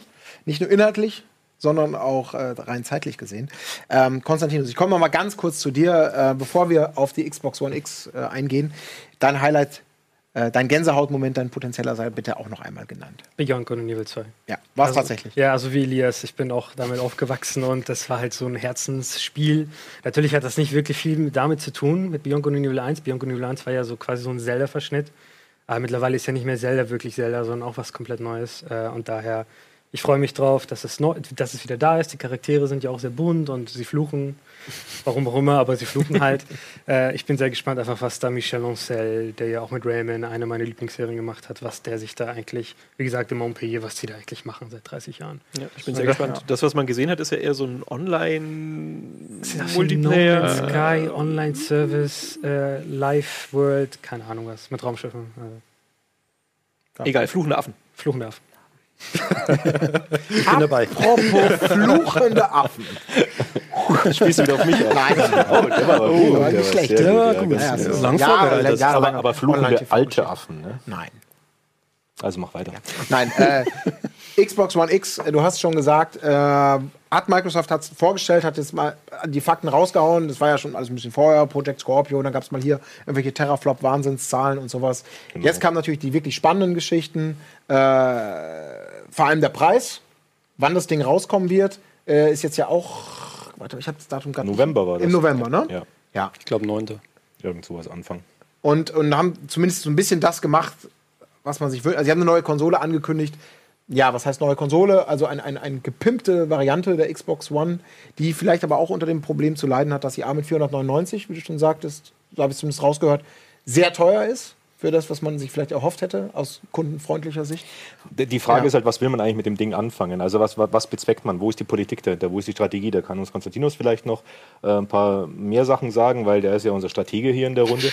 äh, aber von, von meiner Warte aus, ich, ich saß da drin und ich hatte mir gedacht, wann, wenn nicht jetzt, kann man mal was versuchen, kann man mal gucken aus dieser Misere, aus diesem Loch, in der Xbox One steckt, äh, vor allem in Deutschland, äh, einfach mal rauszukommen und, und mal was zu wagen. Man muss einfach nicht eine zweite PS4 Pro bringen, sondern man soll einfach mal was versuchen. Zum Beispiel äh, wirklich mal ein exklusives Spiel, was wirklich nur auf dieser Hardware läuft. Ich weiß schon, Abwärtskompatibilität, bla bla bla, ähm, alles schön und gut, aber an, an, wen richtet sich denn so eine Konsole? Ist ja primär sowieso erstmal die, die Early Adopter und, und die, und die Tech-Freaks und so weiter. Und wenn ich dann, wenn ich einfach mal ein bisschen Geld in die Hand nehmen und Microsoft hat so oft ein bisschen Geld in die Hand genommen für, für irgendwelche abstrusen Geschichten, dann, dann zahle ich halt mal eine Entwicklung und habe ein exklusives Produkt und etwas, äh, eine Killer-Application für eine neue Hardware. Weil so, wie ich sie jetzt habe, brauche ich sie einfach nicht, meiner Meinung nach. Das ist einfach auch nicht für 499, weil, also damit ich UAD mhm. äh, Blu-Rays angucken kann großartig. Das ist dafür. Was man ja auch dafür, jetzt schon kann. Ja, also, natürlich kannst du das jetzt auch schon. Ja, ja, genau. Also du meinst letztendlich, was, was, dir, was dir einfach fehlt, ist, äh, dass Vision das Spiel dahinter. kommt, äh, meinetwegen sei es ein Spiel oder ein, ein, einen anderen Weg zu gehen, der sich irgendwie abgrenzt, oder ja. sagt, sorry, wenn ihr das Spiel haben wollt, das gibt es nur auf diesem System und warum ihr das kaufen müsst, seht ihr allein an diesen Bildern. Genau, und jetzt ist es halt ein MeToo-Produkt, was halt mhm. einfach äh, zum Ende des Jahres im Vergleich zu einer PS4 Pro, natürlich wird es stärker sein als die PS4 Pro. Das ist auch nicht die große, die, das große auch, Problem. Die neueste Konsole. Äh, nach einem Jahr ganz genau und, und sich groß hinten auf, auf dem Rücken auf T-Shirt drauf zu schreiben, äh, I witnessed, äh, ich habe mhm. hab die powerful, most powerful console ever irgendwie mit äh, gesehen oder sowas. Ähm, ja, schön und gut, mhm. aber, aber es hilft mir halt nichts. Also wenn, wenn, wenn, ich, wenn ich nicht weiß, warum ich das Ding kaufen soll und dann auch der Preis eben nicht äh, entsprechend ist, dass ich sage, okay, das ist ein No-Brainer, dass ich mir das einfach nach Hause mhm. hole, dann tut es mir leid. Dann, da, deswegen äh, war ich ein bisschen enttäuscht auch, am Schluss auch noch von dem Preis, weil wenn man einen Kampfpreis noch macht, dann hätte man nochmal einen Grund gehabt, um zu sagen, okay, mal gucken, wohin es geht. So ist es für mich äh, leider ein bisschen eine gefühlte Totgeburt, was da Ende des Jahres auf uns zukommt. Ja, ja. ich finde es generell auch schade. Ich finde, die haben die nicht gut verkauft. Ich finde schon, äh, PlayStation hatte mit der PS4 Pro ein totales Problem, das irgendwie rüberzubringen, aber da waren zumindest so ein paar Gründe irgendwie da. Also, du hattest einen Horizon und du hattest einen Horizon genau. und da hat jeder gesagt, schau mal, dir Horizon auf dem 4K. Und dann hast du es halt im Livestream gesagt, gesehen und wow, hast aber das, natürlich das keinen Unterschied gesehen. Nein, weißt aber, du, aber es sah halt richtig geil aus. Es war, war jetzt wurscht, ob das jetzt auf 4K oder 10, ja, ja. 1080 oder sowas ist. Ja, und Xbox äh, oder Microsoft hat es halt, weiß ich nicht, die hat was haben sie denn gezeigt? Also wir waren nachher behind closed doors und haben diese Präsentation mitgemacht zur Xbox One X. Ich weiß mhm. nicht, ob du die auch Minecraft. Äh, das Wichtigste Warum ist ja, zeigt man denn das, Minecraft? Ja, das, äh, da muss man dazu sagen, uns wurde wirklich in dieser Präsentation gesagt, ähm, endlich können wir die geilen neuen Texturen mit, mit äh, Specular Maps und Tralala und Trullala, den ganzen Unsinn da, äh, damit halt Texturen schöner aussehen, können wir jetzt endlich dank der Power der Xbox One X machen. Und da sitzt dann schon drin und sagt, Okay, ähm, das mag vielleicht sogar sein. Wer weiß, vielleicht diese, diese Millionen Blocks, die in dieser Minecraft-Welt sind, vielleicht ist es echt brutal schwer und, und CPU, äh, also die CPU wird brutal belastet davon. Mag alles möglich sein. Äh, mir äh, allerdings als Zuschauer mag das nicht ganz einleuchten, dass das gerade Minecraft da als, als. Produkt von herangestellt wird. Und ein Forza, da ist natürlich das Pech, dass das Forza seit jeher einfach geil ausschaut. Mhm. Und, und ob das jetzt halt ein Quäntchen geiler ausschaut, aber da liegt doch vielleicht auch der Hund so ein bisschen begraben, oder? Dass diese gigantischen Unterschiede, die wir natürlich über Generationen hinweg hatten, von 2D zu 3D, von 32-Bit zu 128-Bit, alles diese Dinge waren für jeden klar ersichtlich, wo jetzt hier der Vorteil liegt. Jetzt bei Full HD und 4K, da wird es ja schon schwieriger. Da sagen die einen, ich sehe das sofort, die anderen Experten sagen, es ist Bullshit, erst ab der Diagonale oder ab der, ab der Nähe siehst du überhaupt einen Unterschied. Äh, abgesehen davon, dass Otto Normalverbraucher den Unterschied wahrscheinlich überhaupt nicht wahrnehmen und damit in die Kaufentscheidung einfließen lässt. Ich, mir ging es ganz genauso. Die bringen mit Forza ein Produkt, wo ich selber sagen musste, jetzt mal den, den, den Livestream, das Livestream runterdampfen mit einkalkuliert. Okay, ganz ehrlich gesagt, also vor fünf Jahren sahen die Autos in Forza schon hammermäßig aus. Und äh, wie Kollege Michael Reinke letztens sagte, die sehen jetzt immer noch Hammer aus, oder das ist vielleicht ein bisschen hammeriger, aber das ist schon so ein bisschen was für die Lupe oder für die Experten, mhm. das zu sehen. Und die Hintergründe, die ganzen Strecken und was im Hintergrund so abgeht, das sieht immer noch scheiße aus. Ich, nicht wörtlich, aber sinngemäß, so sagt er es. Und Forza 7 kam ja dann doch dem noch am nächsten, was so ein wenig Showcase sein sollte. Zumindest so wie, es, wie Dan Greenewald, der ja auch jedes Mal wieder rausgezerrt wird, ja. um dann da. Äh, Neuer Porsche. Ja, was dann genau dann sagen, oh, es ist da echt noch. Genau, das war wieder so ein, so ein, so ein Beatles-Moment, ne? Ja. Dass sie ohne Witz sagen, ihr seht zum ersten Mal den Porsche. Ich habe auch gesagt, ich das war die Show Kaffee für uns. Holen, naja. ja. wir können uns nicht beschweren, da es keine Show gibt. Und dann zeigen sie uns den allerneuesten Porsche auf der Welt irgendwie. Den du flippst dich aus? Kein Mensch. Ich bin nicht so auf Autos. Vor allen Dingen aber schön, dass sie den Porsche zeigen, aber die Konsole nicht. Also die haben die Konsole ja auf der Bühne gar nicht gezeigt und dann kommt der Porsche. Ja, egal. Und bei Forza, was ich auch nicht verstehe bei Forza, ist, dass sie den eigentlich einen, einen taktischen Fehler machen. Sie bringen das Teil vor der Xbox One X auf den Markt. Das heißt, du hast eine installierte Basis von Xbox One-Spielern und ich weiß nicht, ob die extra drauf warten und sagen, ja, gucke ich mal, vielleicht kaufe ich mir dann eine Xbox One X und dann spiele ich dann erst Forza oder wie soll ich es denn jetzt machen? Soll ich gleich einen Forza kaufen, gleich spielen auf meiner Xbox One, dann nochmal auf der Xbox One X von vorne beginnen oder, oder wie läuft das dann ab? Das habe ich nicht verstanden, warum sie das irgendwie nicht koppeln. Vielleicht gibt es so eine große Einzelhandelsaktion von gewissen Ketten, die sagen, verkauf deine alte Konsole und dann kriegst du für ein kleines Geld eine Wird es in Deutschland nicht geben. Nein, wahrscheinlich. Wurde schon dementiert. Ja, ja weil, weil, weil im, Gegen, Gegensatz zu Sony äh, subventioniert Microsoft nicht so mhm. die Hardwareverkäufe. Deswegen werden wir das nie sehen bei uns, ja. Also ich glaube, es gibt zwei Themenbereiche für die Xbox One X eigentlich. Also zwei Sachen, wo sich Leute sagen, das war nicht so ganz perfekt. Einmal die Spiele, haben wir drüber gesprochen. Aber was die Spiele angeht, hat Microsoft einfach unglaublich viel Pech gerade mit dem Timing. Denn Gears of War ist halt noch nicht bereit zum Zeigen. Halo ist auch noch nicht bereit zum Zeigen. Also bleibt eigentlich nur Forza und es bleibt Minecraft. Sea of Thieves, das von Rare das Spiel ist neu. Und Crackdown 3, was sie warum auch immer gar nicht so viel gezeigt haben. Aber das verstehe ich auch nicht wirklich ganz. Das verstehe ich schon, warum sie nicht so Keine gute Grafik nicht gut aussah. Der Multiplayer soll die Cloud. Das lief auch im, im Showcase am, am, nächsten Tag auf, ja. auf, auf PCs. Also das, das, das, das lief ja nicht eigentlich fast alles auf PCs. Auf ja, aber äh, bei manchen haben sie wenigstens noch äh, irgendwelche Software Development Kits von den Konsolen da gehabt. Aber mhm. Crackdown war das einzige, wo, wo, wo äh, die PCs, einfach die fetten PCs drunter standen. Mhm. Aber spielt natürlich auch wieder der Microsoft-Politik in, in, die Hände ähm, oder in die Karten ähm, Play Anywhere. Sprich, spielst auf dem PC, spielst auf deiner Xbox, machst wie du willst. Aber das, Das kann ja auch Segen und Fluch sein, ne? Ich wollte gerade sagen, also eigentlich, du, du hast jetzt die Wahl, kaufe ich mir eine neue Xbox One X und hab's dann in der Grafik, wie ich es auch auf dem PC habe, oder spielst gleich auf dem PC. Also Richtig. Eigentlich gräbt man sich ja theoretisch. Wenn du PC hast, der gut genug ist. Ne? Also Klar, die Hardware der Xbox One X ist jetzt nicht schlecht und ich, man kann die nicht einfach so nachbauen. Nee, nee, klar, aber du, Ja. du gräbst trotzdem ja doch eigentlich deine Zielgruppe ab. Das, Also du, das macht Microsoft ja sowieso, indem sie Play Anywhere haben mit der Windows 10. Also Ja, von, genau. daher, von daher, ich glaube, wir müssen uns einfach davon verabschieden, zu glauben, dass äh, Microsoft versucht, einfach so viele Konsolen wie möglich zu verkaufen. Oder, besser gesagt, Sony Konkurrenz zu bieten. Denn ich glaube, das können sie nicht mehr machen dieses, in dieser Generation. Das haben sie auch eingesehen. Und das ist auch das zweite Thema, der Preis. Denn 500 Euro ist mehr als 400 Euro. Äh, aber, ja, das stimmt. Die Frage ist ja viel eher, wie viel kostet eigentlich die Herstellung und die Produktion und das Marketing und der Vertrieb dieser Konsole. Und wenn im Endeffekt Microsoft mit jeder verkauften Einheit 100 Dollar Verlust machen würde, dann würde sie sich ein eigenes Grab schaufeln. Oder sie müssten halt dann zu Microsoft CEO hingehen und sagen, hey, äh, wir machen Verlust damit, aber wir wollen mal wieder Platz 1 im Konsolenrennen werden. Und sagt Microsoft CEO, nee, lass mal. Wir haben so viel Geld äh, geblutet äh, aufgrund der ersten Xbox, die eigentlich auch keinen Gewinn gemacht hat. Die allererste Xbox, die ist einfach nur da gewesen, um sich in den Markt reinzukaufen, was ja auch gut funktioniert hat.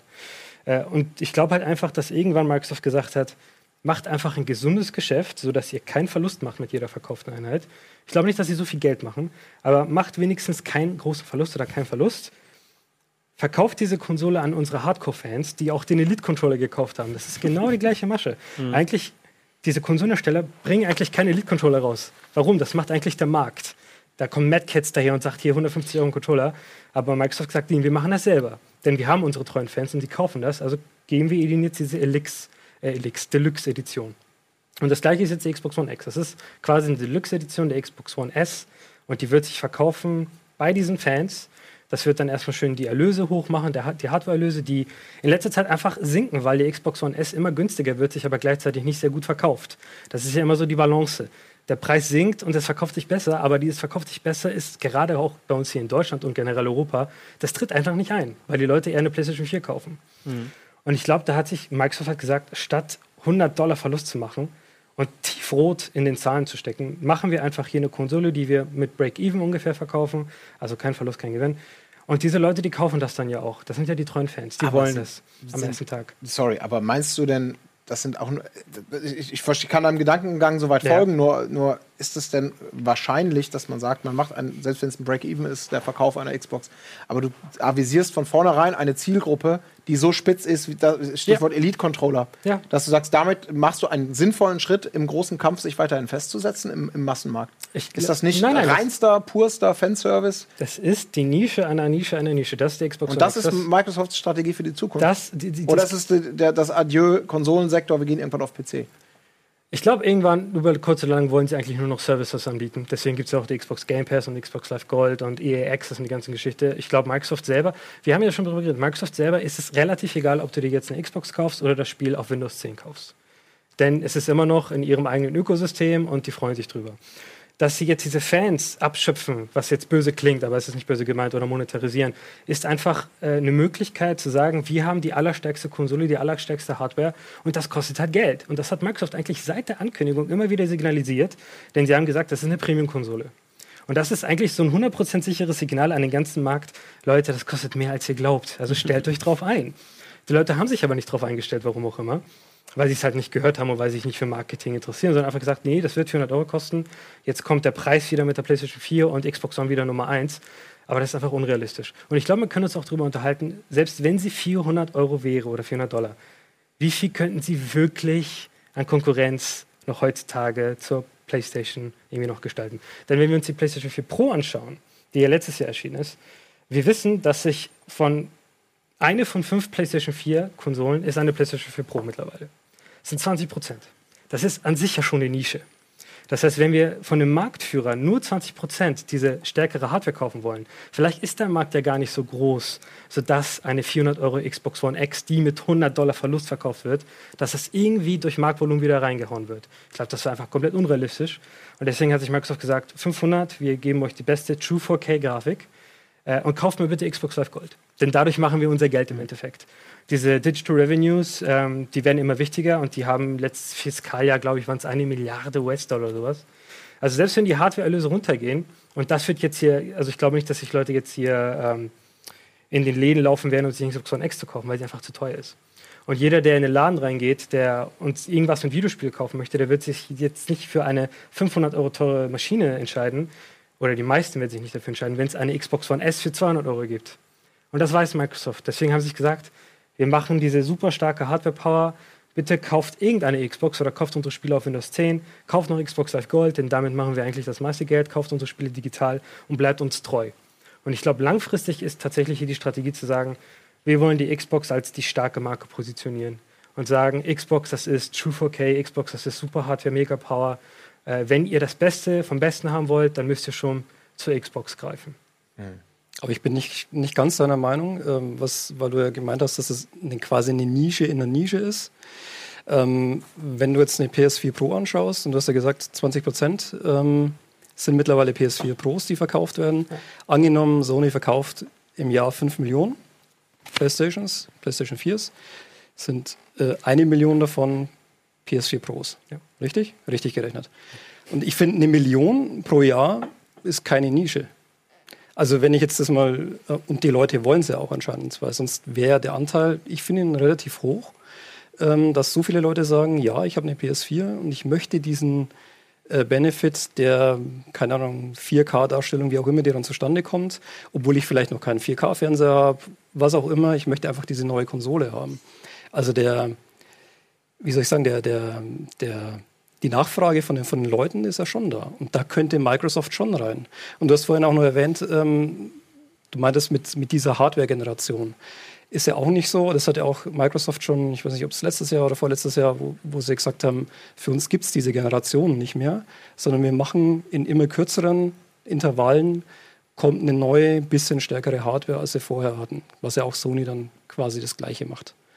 Und so, also wann soll denn Microsoft jetzt da noch kommen und sagen, jetzt greifen wir nochmal an, weil es gibt ja eigentlich diesen Hardware-Sprung oder wie auch immer, so wie es früher mal war, alle fünf oder alle sechs Jahre kommt eine neue Generation, gibt es ja in dem Sinne nicht mehr, sondern es sind ja lauter so kleine, das wissen kleine wir Hüpfer. Nicht. Also ich bin nicht ganz überzeugt davon, dass die nächste PlayStation 4 Pro PlayStation 4 Pro 2 heißen wird oder so. Ich mhm. glaube tatsächlich, dass wir irgendwann der nächste PlayStation haben werden und dass tatsächlich die Spiele der nächsten PlayStation nicht mehr auf der aktuellen PlayStation 4 laufen. Das sagen ja immer alle iPhone-Modell bezüglich der Handy es kommt ein äh, iOS-Update raus, dass mal plötzlich alle Apps oder alle alten Handys können diese neuen Apps nicht mehr benutzen. Also gibt es da einen richtig harten Cut-Up-Point und ich glaube, diesen wird es auch hier wieder geben. Und zur Nische. Ich glaube, wir haben ungefähr 100 Millionen Konsolen insgesamt. Also ungefähr 60 Millionen. Play Xbox müsste ungefähr bei 30 Millionen. Die geben keine Zahlen mehr raus, aber soweit man das hört, müssten das ungefähr 30. Also sind wir bei ungefähr 90 oder 100 Millionen. Eine Million von 100 Millionen ist eine Nische an der Nische auf jeden Fall. Und so ein Gerät für 500 Euro zu kaufen, das ist nicht Mainstream. Wir, die Konsolen erreichen jetzt Preise von 200. Das ist Mainstream. Das ist der Mainstream-Preis. Die Wii hat damals 250 gekostet, als sie rausgekommen ist. Alle waren, oh, ist das günstig, weil die PlayStation 3 ja 600 gekostet hat. Aber mittlerweile 600 Euro Konsole kann man nicht mehr auf den Markt bringen. Hm. Und 500 Euro ist auch schon deftig. Aber das ist halt genau für diese Leute gedacht, die dazu bereit sind, das zu kaufen und dann längerfristig an dieser Marke bleiben und natürlich, wie gesagt, die digitalen Erlöse generieren. Wobei der Vergleich, finde ich, ein bisschen unfair ist, weil die PS4 Pro gibt es natürlich noch nicht so lange auf dem Markt wie die, wie die PlayStation 4. Ja. Und ähm, wenn ich mich recht erinnere, die PlayStation 4 ist, glaube ich, immer noch die sich am schnellsten verkaufende Sony-Konsole. Also da passiert da sehr viel und deswegen, dementsprechend passiert auch bei der PS4 Pro sehr viel. Natürlich jetzt nicht innerhalb eines Jahres, aber sagen wir in fünf Jahren oder sowas sieht es wahrscheinlich dann anders aus. Vielleicht lassen sie auch irgendwann mal die PS4, die normale, dann auslaufen dann gibt es sowieso nur die PS4 Pro, wie auch immer die, die, die Taktik da aussieht. Zumal sie da, wenn ich mich recht erinnere, als die Pro kam, auch exakt in den Preispunkt gegangen sind, der vorher ja. für das reguläre Modell war mit 399 UVP oder Richtig. ich glaube, es ist heute immer noch so. Die anderen haben es günstiger gemacht. Genau, das, das war ja quasi, du kriegst jetzt fürs gleiche Geld einfach mehr Power, wenn du denn willst, oder du, du, du nimmst den Schnapp. Ähm, also ich, ich, ich bin da, ich finde das sehr, sehr spannend. Ich finde auch die Diskussion sehr, sehr spannend, die da sich gerade entwickelt.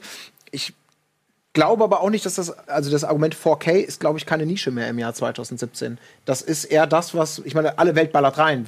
In, in dem, ist ja scheißegal, wie der Sinn ist. Aber ich glaube, dass das UHD, äh, wenn man sich die, die, die Fernsehersteller anschaut, das ist ja kein, kein Ding für, für, für, für die Early Adopters mehr. Das ist genau da, wo es jetzt ist. Das ist in einem Großmarktprospekt auf Seite 1, die genau mit diesen Schlagworten Werbung machen.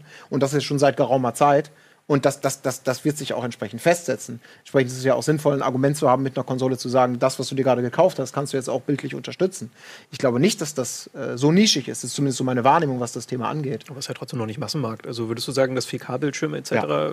Also, wenn ich in einen normalen Bau, in, in, in, in irgendeinen Elektromarkt gehe, ist die Anzahl von Full HD. Ja klar, sie wollen sich verkaufen, aber es ja, heißt ja nicht, aber, dass sie ja, aber das angekommen ja, sind. ja, genau, das ist ja klar. Aber du fängst ja irgendwann an, äh, nach, nach Indikatoren dafür zu suchen, wie wirkt etwas, wie kommt etwas an. Und das ist ja das Erste. Wenn, wenn, ein, ein, wenn, wenn bei Aldi plötzlich, sagen wir mal, diese, diese Dinger stehen, dann heißt das ja, wir sehen eine Möglichkeit, die auch loszuwerden. Und das macht man ja nicht, weil man sagt, wir sind todesmutig Die Scheiße und bringen, nicht, sind dass die Ersten, nicht- die das rausbringen. Die Scheiße ja nicht, dass du es nicht abtreten kannst oder dass Genau. du es nicht verkaufen kannst. Also ich Nur ich glaube- glaube schon, ich dass die, die, die Masse an Leuten, die das schon zu schätzen wissen oder halt zu Hause einen 4K-Bildschirm haben, sich deshalb auch eine neue Konsole kaufen, die das halt unterstützt, schon noch schwindend gering ist im Vergleich. Also das wird natürlich sich jetzt immer mehr hochschaukeln und wahrscheinlich dann irgendwann auch ersetzen quasi, aber ich glaube, das wird noch eine ganze Ecke dauern. Aber du hast ja als äh, TV-Käufer gar keine Wahl heute mehr. Du kannst ja fast keinen Full-HD-Fernseher mehr kaufen.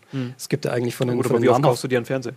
Aber das Argument gab es ja auch immer schon. Ja, Du klar. konntest ja auch sagen, warum soll ich mir einen Full-HD-Fernseher kaufen, wenn mein, mein, mein HD-Ready-Kiste mir doch vollkommen reicht. Das ist ja egal. Ich meine, die, die, die, die, die Industrie schafft ja Anreize und, und generiert Hypes. Und ich habe nicht das Eindruck, dass ich habe nicht den Eindruck, dass UHD-Fernseher eine, eine Nische sind von der allgemeinen Wahrnehmung her. Und ich glaube, damit auch beim Endkunden ist das schon was, wo ankommt, boah, das will ich haben, das muss ich haben, weil das ist ja der, der heiße Shit, weil das, du wirst überall damit zugeballert. Ob du es nutzen kannst, ist was anderes. Aber da sind wir wieder bei den guten alten SCART-Kabeln, die irgendwelchen HD-Konsolen beilagen, weil die Hersteller sagen, was soll ich denn HDMI-Kabel? Die installierte User-Basis hat kein HDMI, also sparen wir uns die Kohle. Oder, oder noch weiter zurückgehen, bevor dann SCART überhaupt Standard waren und die mit irgendwie äh, mit, mit den Zinssteckern da einfach nur arbeiteten. Also das sind, Aber der Prozess es ist halt langer. spannend. Natürlich ist es Weißt langer, aber ich habe nicht das ähm, Gefühl, das ist keine Zukunftsmusik. Vor einem Jahr, glaube ich, war das, war das vielleicht noch ein bisschen anders, aber äh, das Thema UHD und 4K, selbst wenn man dann sucht, kann man es nutzen, wo kann man es nutzen, wo gibt es das schon und dann sieht, oh, es gibt ja eigentlich vielleicht noch gar keinen Sinn, weil Fernsehen sieht immer noch kacke aus, so ungefähr, und da ist ja noch nicht mal Full HD so richtig angekommen. Das ist ja wieder was anderes, aber ich glaube, in der, in der allgemeinen Hype-Wahrnehmung und in den Absatzzahlen der Fernsehersteller ist das das ist das Allerwichtigste. Full HD-Fernseher sind, wenn überhaupt, nur noch irgendwie für die Küche Nischenproduktion. Ich denke, ich glaube, ich, ich bin da kein Experte, du bist da, glaube ich, näher dran. Ist ja Audiovision bei euch, was so den Output von Endgeräten angeht. Also ich habe leider keine, keine Verkaufsstatistik oder sowas zur Hand, aber gefühlt von dem, was, was man so in, in, in, in der Redaktion mitkriegt oder im Bekanntenkreis, früher wenn, beim Röhrenfernseher, da gab es, keine Ahnung, Kaufszyklen von zehn Jahren oder sowas, also zehn Jahren Gerät. Und jetzt habe ich eher das Gefühl, dass sich so alle fünf Jahre oder sechs Jahre die Leute sich einen neuen Fernseher holen. Und also dass es eher schneller geht, dass du einen, Fernseher neu kaufst, als es früher der Fall war. Hm. Ich mag mich täuschen. es zehn Jahre her, von dem her. Ich bin Okay, genau in der. das ist Respekt. ja. Colin, bei Colin geht schneller. Bei mir geht's ja, okay, schneller. das stimmt. Ja, gut. Aber das ist ja, gut, wie man es halt nutzt und was am wichtig ist, ist ja klar. Aber äh, generell finde ich halt das Thema Xbox super spannend. Also auch die Punkte, die du gesagt hast, das finde ich äh, ist eine sehr gute Erklärung, aber trotzdem ist man ja gespannt, okay, was wird aus der Xbox? Wann kriegt die, ja, wie wollen sie nochmal Hochwasser bekommen?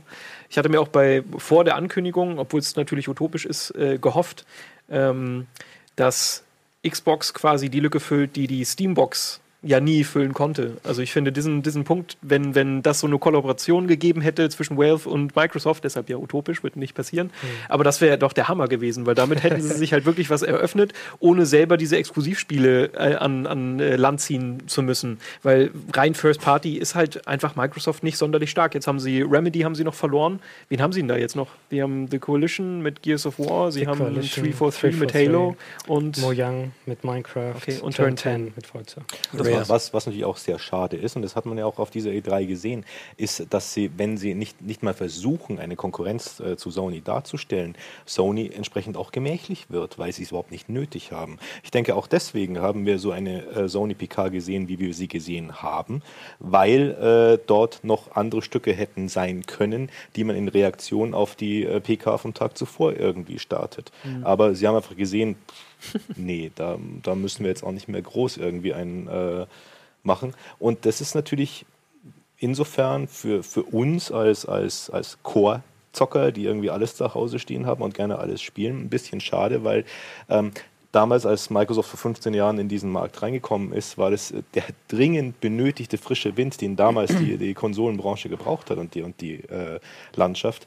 Und äh, das ist halt jetzt nur noch ein laues Lüftchen und das ist äh, ein bisschen schade. Mhm. Also ganz mhm. Äh, unabhängig davon, äh, was es für Strategien und wirtschaftliche Zusammenhänge gibt dabei. Es ist einfach, ich glaube, man kann feststellen, dass es schöner wäre, wenn wir ein stärkeres Microsoft hätten momentan. Ja, absolut. Mhm. Oder Nintendo. Aber die kommen jetzt. Oh, ich dachte, die sind jetzt wieder stark. Ja, nein, sind sie, sie sind auf dem Weg. Ja, sie sind auf dem Weg. Sie sind äh, mehr wert, sie sind wertvoller als Sony, glaube ich, seit heute. Ihr Market Cap. Also okay. einfach nur die Aktien mal den Aktienpreis, was nicht viel bedeutet, aber für die Aktionäre und für die Börse ist Sony, äh, ist Nintendo gerade wertvoller als Sony. Okay was äh, morgen auch wieder komplett weg sein kann. Es ist einfach nur so. Also, was ich eigentlich nur sagen möchte, ist, der Aktienkurs ist ziemlich ganz gut gestiegen, eigentlich nach der E3 für Nintendo. Den auch begönnt, aber trotzdem sehe ich sie noch nicht als gleich starke ja, natürlich, Kraft. natürlich. Das ist ja Darum ging es eigentlich nur. Nintendo besetzt natürlich auch einen anderen Bereich innerhalb des. Ja, sie konkurrieren sich halt nicht so direkt gefühlt. Also, sie, sie schöpfen andere Klientel ab.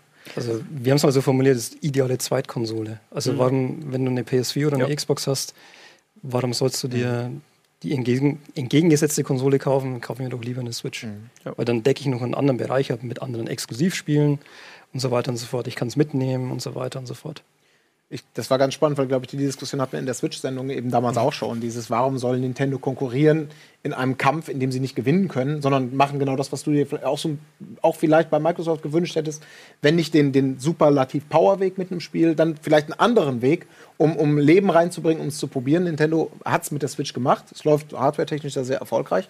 Ähm, vielleicht, bevor wir in die Werbepause gehen, noch mal kurz zu Nintendo kommt. Ähm, da war die Erwartung natürlich auch groß, jetzt zu sagen, so, jetzt müssen sie aber endlich mal mit den Spielen, das, ist, es kleckert alles ein bisschen, es müssen langsam mal die superlative Dinger raushauen. Ich hatte den Eindruck, so insgesamt bei der Beurteilung der Switch und der, dem, was zu erwarten ist in den nächsten zwölf Monaten, hat sich für mich nicht wahnsinnig viel getan. Weder jetzt zum Wow, jetzt wird alles super, noch, ach ja, jetzt sind sie endgültig tot, weil sie haben vielleicht nicht delivered. Ich weiß nicht, wie habt ihr das so wahrgenommen? Es, irgendwie, es wurde solide gestärkt, anscheinend sind sie ganz gut verankert, aber die gehen so ihren eigenen Weg ganz solide, weder mega überraschend noch, noch, noch mega enttäuschend. Also ich würde dir dazu stimmen. Ähm, Dritthersteller war nicht viel los, bis jetzt mal Mario plus Rabbits von, von Ubisoft, die Koop mit Nintendo. Aber ansonsten war da wirklich eigentlich nichts groß zu sehen. Ähm, und ansonsten die, die eigenen Titel, wenn man sie mag, bärenstark. Also ich mag mhm. Mario und ich fand die Ideen, die da drin stecken, teilweise sensationell. Also ich freue mich tierisch drauf und was mich noch mehr freut, dass es wirklich schon Ende Oktober kommt. Mhm. Also damit hätte ich jetzt nicht gerechnet. Ich hätte gedacht, kommt irgendwann Dezember, vielleicht schieben sie es doch nur ein bisschen. Mhm. Aber auch Reggie hat dann irgendwann äh, später gesagt, sie im Gegensatz zu vielen anderen Herstellern konzentrieren sie sich drauf auf die Sachen, die halt naheliegend sind, auch für die Leute. Und das zeigen sie. Und die Sachen, die in der Zukunft sind, die lassen sie eigentlich eher außen vor. Sie haben Ma maximal Logo halt. Maximal Logo, genau. Früher hätte es nicht gereicht, heute reicht es schon, dass alle zufrieden sind. Oder Richtig. einige zumindest. ich finde, Nintendo macht das halt irgendwie geschickt, weil sie jetzt ja wirklich auch in diesem Jahr jeden Monat zumindest ein größeres Spiel für die Switch kommt. Also dafür, dass sie eigentlich nicht das größte Angebot haben, spielen sie es halt so aus, dass du denkst, ja, okay, da kommt halt immer wieder ein bisschen was. Erstens Splatoon, da hast du äh, jetzt das Mario Odyssey und noch ganz viele kleinere Sachen wie Mario Rabbits. Und dadurch wird dir, glaube ich, nicht so ganz langweilig. Bei der Wii U hatte ich das Gefühl, da war ich dann auch einfach mal zwei, drei Monate alleine, bis wieder mal ein Spiel kam. Das ist, glaube ich, die Frage. Wenn man es vielleicht aufs Papier bringen würde, würde man vielleicht sagen, es war eigentlich sehr ähnlich, ja, ja. aber die Wahrnehmung aber war irgendwie anders. Ja. ja. Egal, wir machen eine kurze Pause nochmal, dann sind wir wieder da mit, ich glaube, fast schon Endspurt in Sachen E3 bei Press Select. Bis gleich.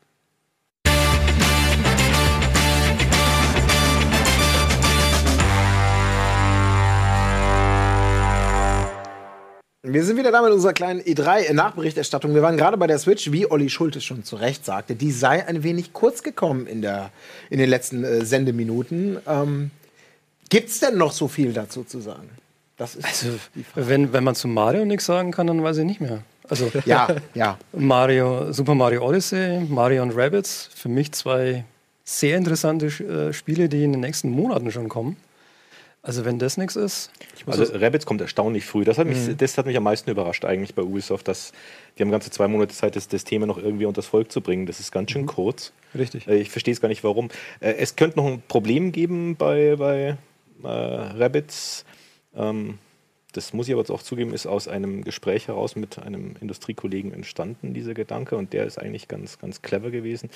Ähm, wenn nun die Eltern in den Laden gehen und sie dieses Mario und Rabbits holen, weil da steht ja der Mario drauf, und dann kriegen die Kids äh, diesen XCOM-Verschnitt, der relativ kompliziert ja auch ist, relativ, mhm. oder eher komplex, wahrscheinlich nicht zwingend kompliziert, aber komplex, ich habe es auch ein bisschen gespielt auf der E3, dann könnte das schon zu der einen oder anderen Enttäuschung führen, weil da, da steht schon großbreit Mario drauf und Rabbits, äh, die ja auch nicht unbedingt die Ikonen des äh, tiefsinnigen äh, Spiels irgendwie darstellen. Äh, muss man echt gucken, wie sie das an den Mann bringen. Bin ich sehr gespannt. Ja. Also im ersten Moment war ich sehr überrascht äh, vom Spiel selber. Also A, als ich es gesehen habe, B, als ich es dann äh, spielen konnte bei Nintendo. Also ich mochte es sehr gerne tatsächlich. Ich habe das erste Bild gesehen, dieser, dieser Leak, der irgendwie im Vorfeld kam. Dieses Bild einfach mit den Rabbits verkleidet als Mario Peach und hast du nicht gesehen, dazu dann halt Mario. Da dachte ich mir so, oh Gott, das kann ja nichts werden. Was soll das denn? Und dann habe ich das Spiel übergespielt und war positiv überrascht. Aber du hast natürlich recht, welche, welche Spielerschaft spricht das direkt an? Und wer wird sich das kaufen? Weil ich glaube, mit Kindern könnte das schwer werden. Ne? Guter Punkt. Ja, vielleicht ist es aber auch einfach mal der, der, der, glaube ich, aus Gamer-Sicht doch viel interessantere Weg zu sagen, ja, es muss ja auch nicht immer direkt Massenmarkt und simpel an. In dem Moment mag das nee, vielleicht nee, so ein bisschen Obst gefährlich sein, aber ich meine, wir freuen uns ja alle immer, wenn, wenn, wenn mal wieder ein Advance Wars käme oder so, wo man auch sagt, das, das ist für jeden theoretisch spielbar. Aber auf der anderen Seite ist es halt so der, der ist das auch Sinnbild für, für so Core-Gaming, weil es einfach dann doch eine anspruchsvolle Strategie dahinter also steckt. Also ich freue mich sehr drauf. Das ist gar nicht der Punkt, mhm. aber es ist, es ist die Frage, wie das reinpasst in, in, in ja. die Gesamtvermarktung der Konsole. Genau, ja, vielleicht aber auch zu, sorry, vielleicht eben zu den Core-Gamern, die dann einfach mal sagen, ey, ich gebe jetzt mal, ich lasse mich von den Rabbits eben nicht abschrecken, sondern sage, okay, das scheint ja richtig was dahinter zu stecken, äh, deutlich komplexer. Probiere ich doch mal, weil äh, ja, die Rabbits sollen dann nicht das Gegenargument sein. Vielleicht Und der Mario ballert rum, das habe ich auch selten gesehen. Richtig, genau. eine dicke, fette Wumme. Ja. Was man auch gesehen hat bei, bei dem Battle zwischen Miyamoto ja, und, und Demo. Ja, klar, generell. Du hast dich dauernd fremdgeschämt, glaube ich. Das war so ein bisschen, wo man schon also sitzt und denkt, oh, okay, jetzt nicht noch länger. War gut, war gut, ein bisschen was ah, schön. Das war jetzt niedlich. Das war also, die auf der Bühne können ja, ja. stundenlang Miyamoto ist so ein bisschen cringy was schon. Ja, natürlich. ja, Miyamoto ist doch noch so der Einzige, der sich so ein bisschen diese, diese, diese, diese kindlichen Enthusiasmus erhalten hat. Ich liebe Miyamoto. Ich will gar nichts. Alle anderen wirken so professionell und so glatt und lesen vom Teleprompter ab und er macht immer wieder irgendwie so ein bisschen den Clown. man wollte sie danach auch umarmen, aber es war in dem Moment schon auch ein bisschen so, ja, okay, komm, jetzt geh von der ja. Bühne. Lass gut sein. Es reicht jetzt noch, es kippt gleich so ja, ungefähr. Ach komm, lass mich noch zehn Witze machen, die, kann, die lachen doch alle noch. Aber es war noch okay. Ja, es war, war alles gut. War noch vollkommen okay. Ja, aber generell, das heißt ja, der Switch ist ja eher Hardcore-mäßig. Also Zelda, das größte Zelda aller Zeiten mit ganz offener Welt. Äh, Splatoon 2 ist, die machen ja richtig auf E-Sports mittlerweile Nintendo, also das ist auch für die Core also ich habe ich hab mit, dem, mit dem Producer geredet von, von Splatoon. Also dieses E-Sports-Gedönse ist nicht, dass das äh, wird, wird sehr viel mehr aufgeblasen, als es auch wirklich intern bei den Japanern äh, ja. gekocht wird, die ganze Geschichte. Also das, ich glaube, da sind sie sich schon drüber bewusst, dass das kein E-Sports-Titel ist. Natürlich haben sie die Invitationals da irgendwie gemacht auf der, auf der Messe, aber das ist, äh, sie sehen das, glaube ich, als zusätzlichen Weg des Marketings, da kann man noch ein bisschen mehr machen. Äh, aber ich glaube nicht, dass sie ernsthaft äh, das in den äh, kompetitiven Bereich irgendwie einsortieren wollen wollen. Aber sie verändern zumindest. Sie haben ja so eine Spectator Cam jetzt eingebaut für den zweiten das Teil, stimmt, damit man es ja. besser streamen kann und so. Arms sieht aus wie, wie äh, Sportsboxen, aber wenn man es mal wirklich spielt, merkt man, da muss man schon richtig Strategie und Taktik einbauen. Äh, und Mario ist ja jetzt Open World. Also es ist nicht mehr wie auf dem 3DS Super Mario 3D, sondern wirklich offene Welt und ähm, du bist plötzlich in New York, New Donk City. Also ich glaube schon, dass Nintendo fürs erste Jahr zumindest sagt, wir machen, wir werden die Core-Audience erstmal schon zufriedenstellen. Es kommt ja noch Xenoblade, so ein riesiges Rollenspiel. Und nächstes Jahr dann kommen Yoshi und Kirby. Das sind dann eher die kindergerechten mhm. Marken. Mhm. Denn ich glaube auch. Aber gerade Zelda ist auch wirklich. Ich, ich habe es mit meiner Tochter, meiner Neunjährigen, zusammen gespielt. Wir haben 85 Stunden gemeinsam drin ja. rein versenkt. Ähm, und sie ist eigentlich nicht die große Zockerin, obwohl ja. sie meine Tochter ist. Ähm, und deswegen äh, Zelda von, von der ganzen Anlage her ist es schon auch sehr kindgerecht. Ja, aber ihr könnt doch bestimmt zusammen Mario Rabbit spielen dann. Vom, also vom selben mhm. Prinzip her. Hoffentlich. Ich glaube, es ist doch eher. Ich, ich nehme es, ich, ich, es kommt am Ende das aufs Gleiche raus. Ich glaube, bei so einem Titel wie Arms hat jeder gedacht, oh Gott, das ist jetzt das Ding, das ist doch so ein, so ein kunterbunter Kinderkram. Oder bei Splatoon, oh Gott, das jetzt allen Ernstes. Und dann ist eher der, die Überraschung, glaube ich, für die Core-Gamer, dass man sagt, oh, da steckt ja doch mehr dahinter, ich gebe dem doch mal eine ernsthafte Chance.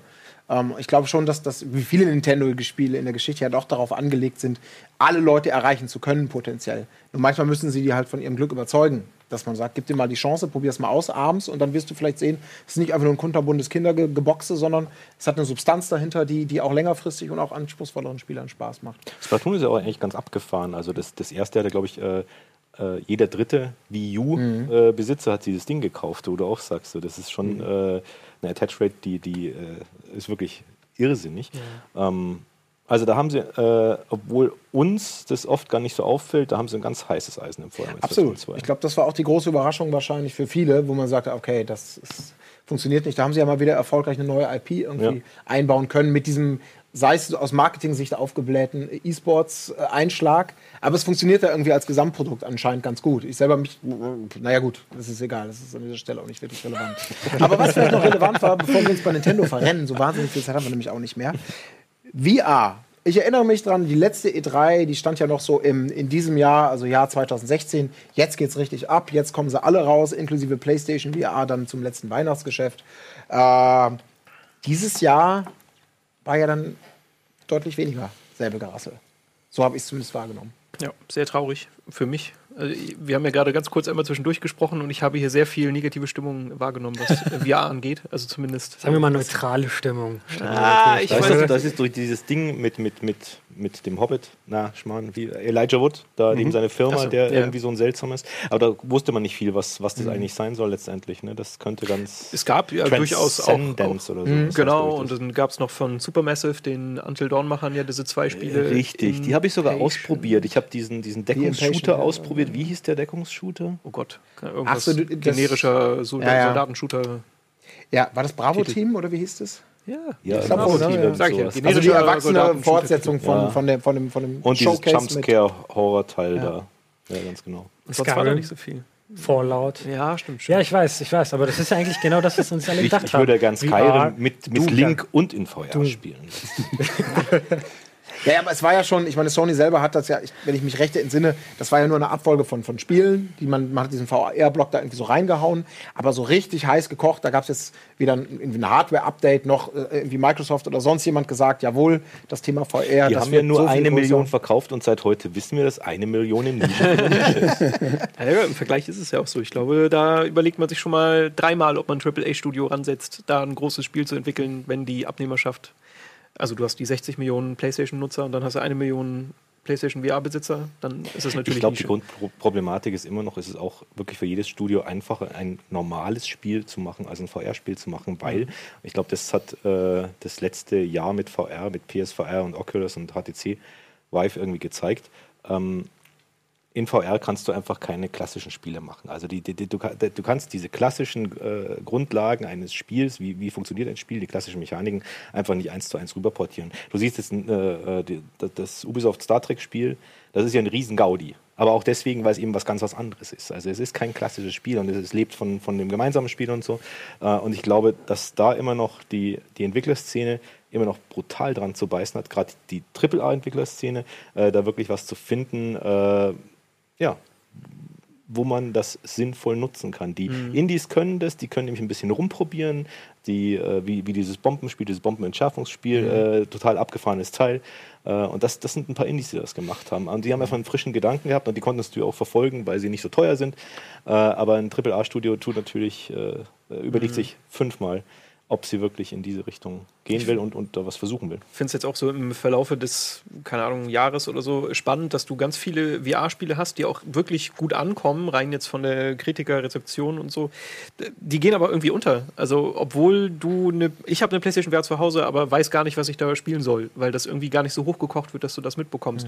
Und f- ich für meinen Teil würde mich irgendwie freuen, wenn, so wie es beim Anfang ein bisschen den Anschein hatte, einfach mehr Spiele eine VR-Unterstützung nochmal draufgepfropft bekommen. Ist natürlich immer schwer, weil da müssen sich die Entwickler auch nochmal ransetzen. Also Hybrid ist super. Resident Evil Genau, zeigt Resident Evil war eine gute Sache. Ja. Dann haben sie dieses Bound, haben sie auch noch mit dem VR-Modus äh, ver ver verpasst.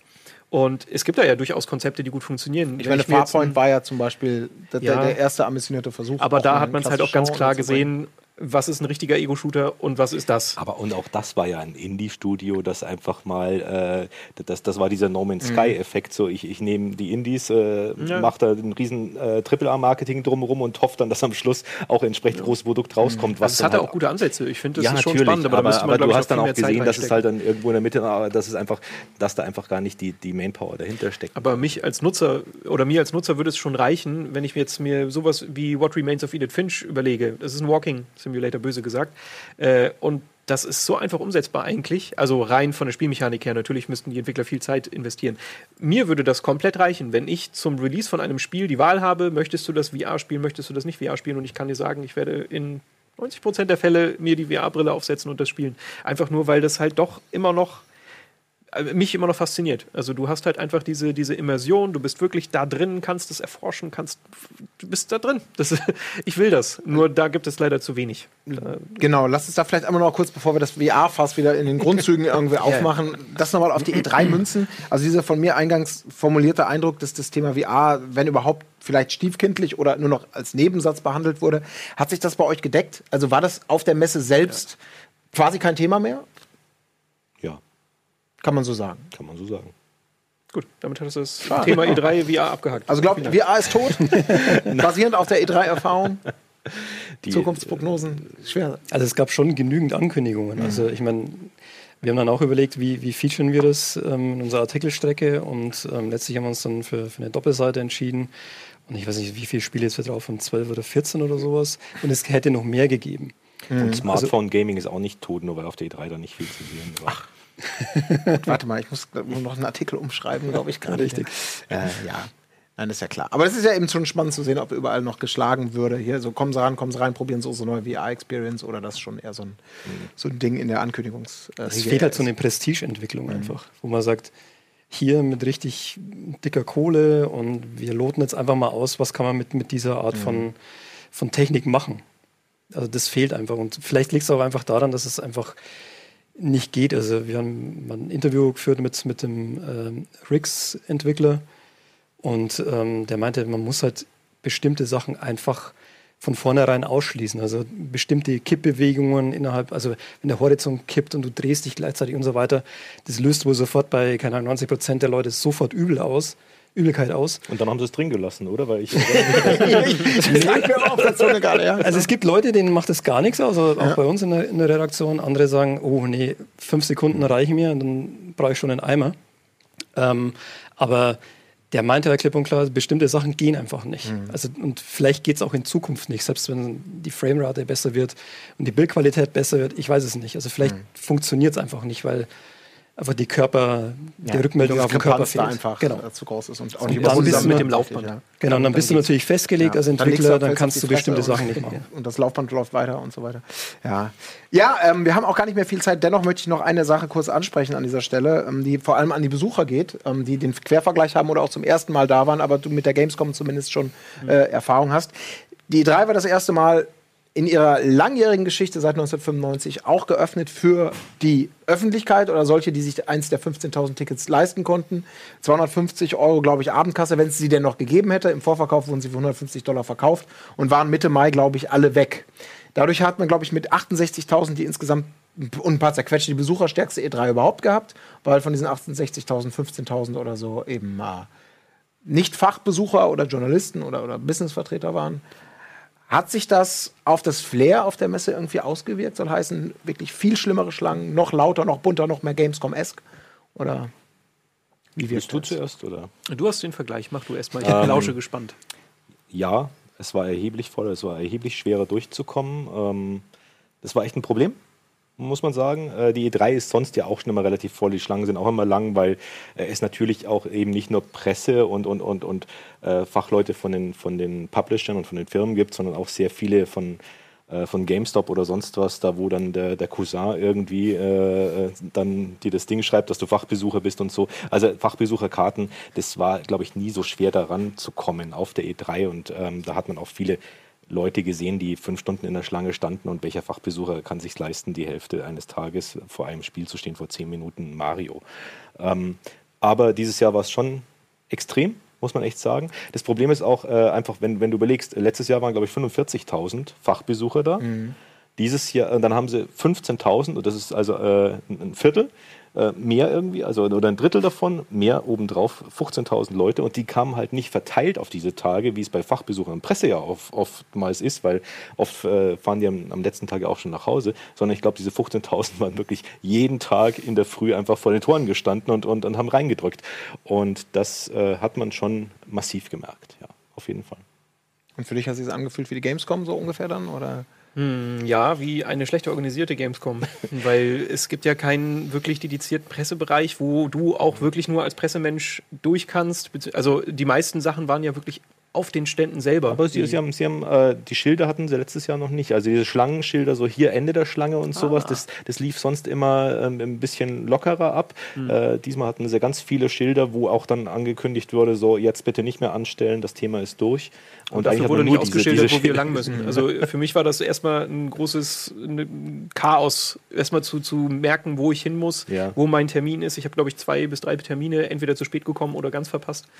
Ähm, ja, nee, war, war wie die Gamescom schlecht organisiert und ich habe mir von vielen Kollegen sagen lassen, die früher schon da waren, dass das die schlechteste E3 ist, um einzusteigen mit der E3 mhm. als Besucher. Äh, ja, es war halt einfach wirklich voll und, und, und wie du sagst, aber gut, E3 muss man immer ein bisschen gucken, wo muss man hin, äh, man, man äh, legt sich auch Termine immer zu blöd und dann, du weißt ja auch, man muss immer von der Westhalle in die mhm. Southhalle und dann irgendwo zu einem Meetingraum oder sowas. Ähm, das äh, ist, ist nie so simpel und diesmal standen dann einfach noch ein paar mehr Leute im Weg. Mhm. Äh, und wenn du dann wirklich Hektik hast, dann, dann nervt es ein bisschen, aber das, das Problem, was, warum hat es die E3 gemacht, fragt man sich ja irgendwie. Wollen die jetzt eine kleine Gamescom werden oder sowas? Und ich glaube, die Problematik der E3 ist ja, dass, dass man gar nicht mehr genau weiß, für wen ist man eigentlich da. Äh, und das, das Versuchen so ein bisschen äh, aufzulockern und, und, zu, äh, und probieren aus mit, mit, mit normalem Publikum. Ähm, aber auf diese Weise funktioniert es ja nicht. Ich glaube, das haben sie auch festgestellt, dass, dass man irgendwie äh, einen anderen Weg gehen muss oder dass man sich einfach überlegen muss, was, wie will ich das Ganze überhaupt äh, machen. Hm. Ich hätte auch gerne mal ähm, Feedback von Besuchern gehabt. Also dafür hat mir dann die Zeit Ich, ich habe online bei Gotaku und, und solchen bei den Amis äh, gelesen und da war äh, schon Ernüchterung und Enttäuschung äh, bei sehr vielen Leuten spürbar, weil die halt einfach mein Gott, die stehen halt fünf Stunden für zehn genau, Minuten. Genau, dann bei so einem hohen Ticketpreis. Und dann kriegst du halt so ein Cappy mit, mit, mit Augen. und, und ich, äh, da, da, siehst du auch die Leute. Dann habe ich zwei da vorbeilaufen sehen, hat der andere gesagt, ey, ich kauf's dir ab, dieses Cappy mit Augen für, äh, was willst du denn dafür? Und, ja, sag mal was, ja, 40 Dollar. Und ich, okay, ja, gut, für, für die Nerds ist das natürlich. Und dafür fünf mhm. Stunden anstehen geht eigentlich wieder. Ja, selbstverständlich. Aber ist es, glaubt ihr denn dann, dass die E3, weil die Frage ist dann ja immer mal, kommt mal wieder hoch und in der Geschichte der E3 gab es ja auch dann radikale Veränderungen von der, der traditionellen Entertainment-Show, die dann irgendwann, ich glaube 2007, äh, zu einer Mini-Veranstaltung wurde, wo es hieß, hier geht es nur noch Business, Business, Business. Wir machen nicht mehr das Convention Center. Wir gehen nach Santa Monica und machen quasi nur für 3.000, 4.000, 5.000 Leute Business, eine, Business eine, Strand, ja. ja. in Hotels oder so exklusive Events und, und, und, Infoveranstaltungen, die nichts mehr von Schaumschlägerei und von, von buntem Popcorn-Spaß haben.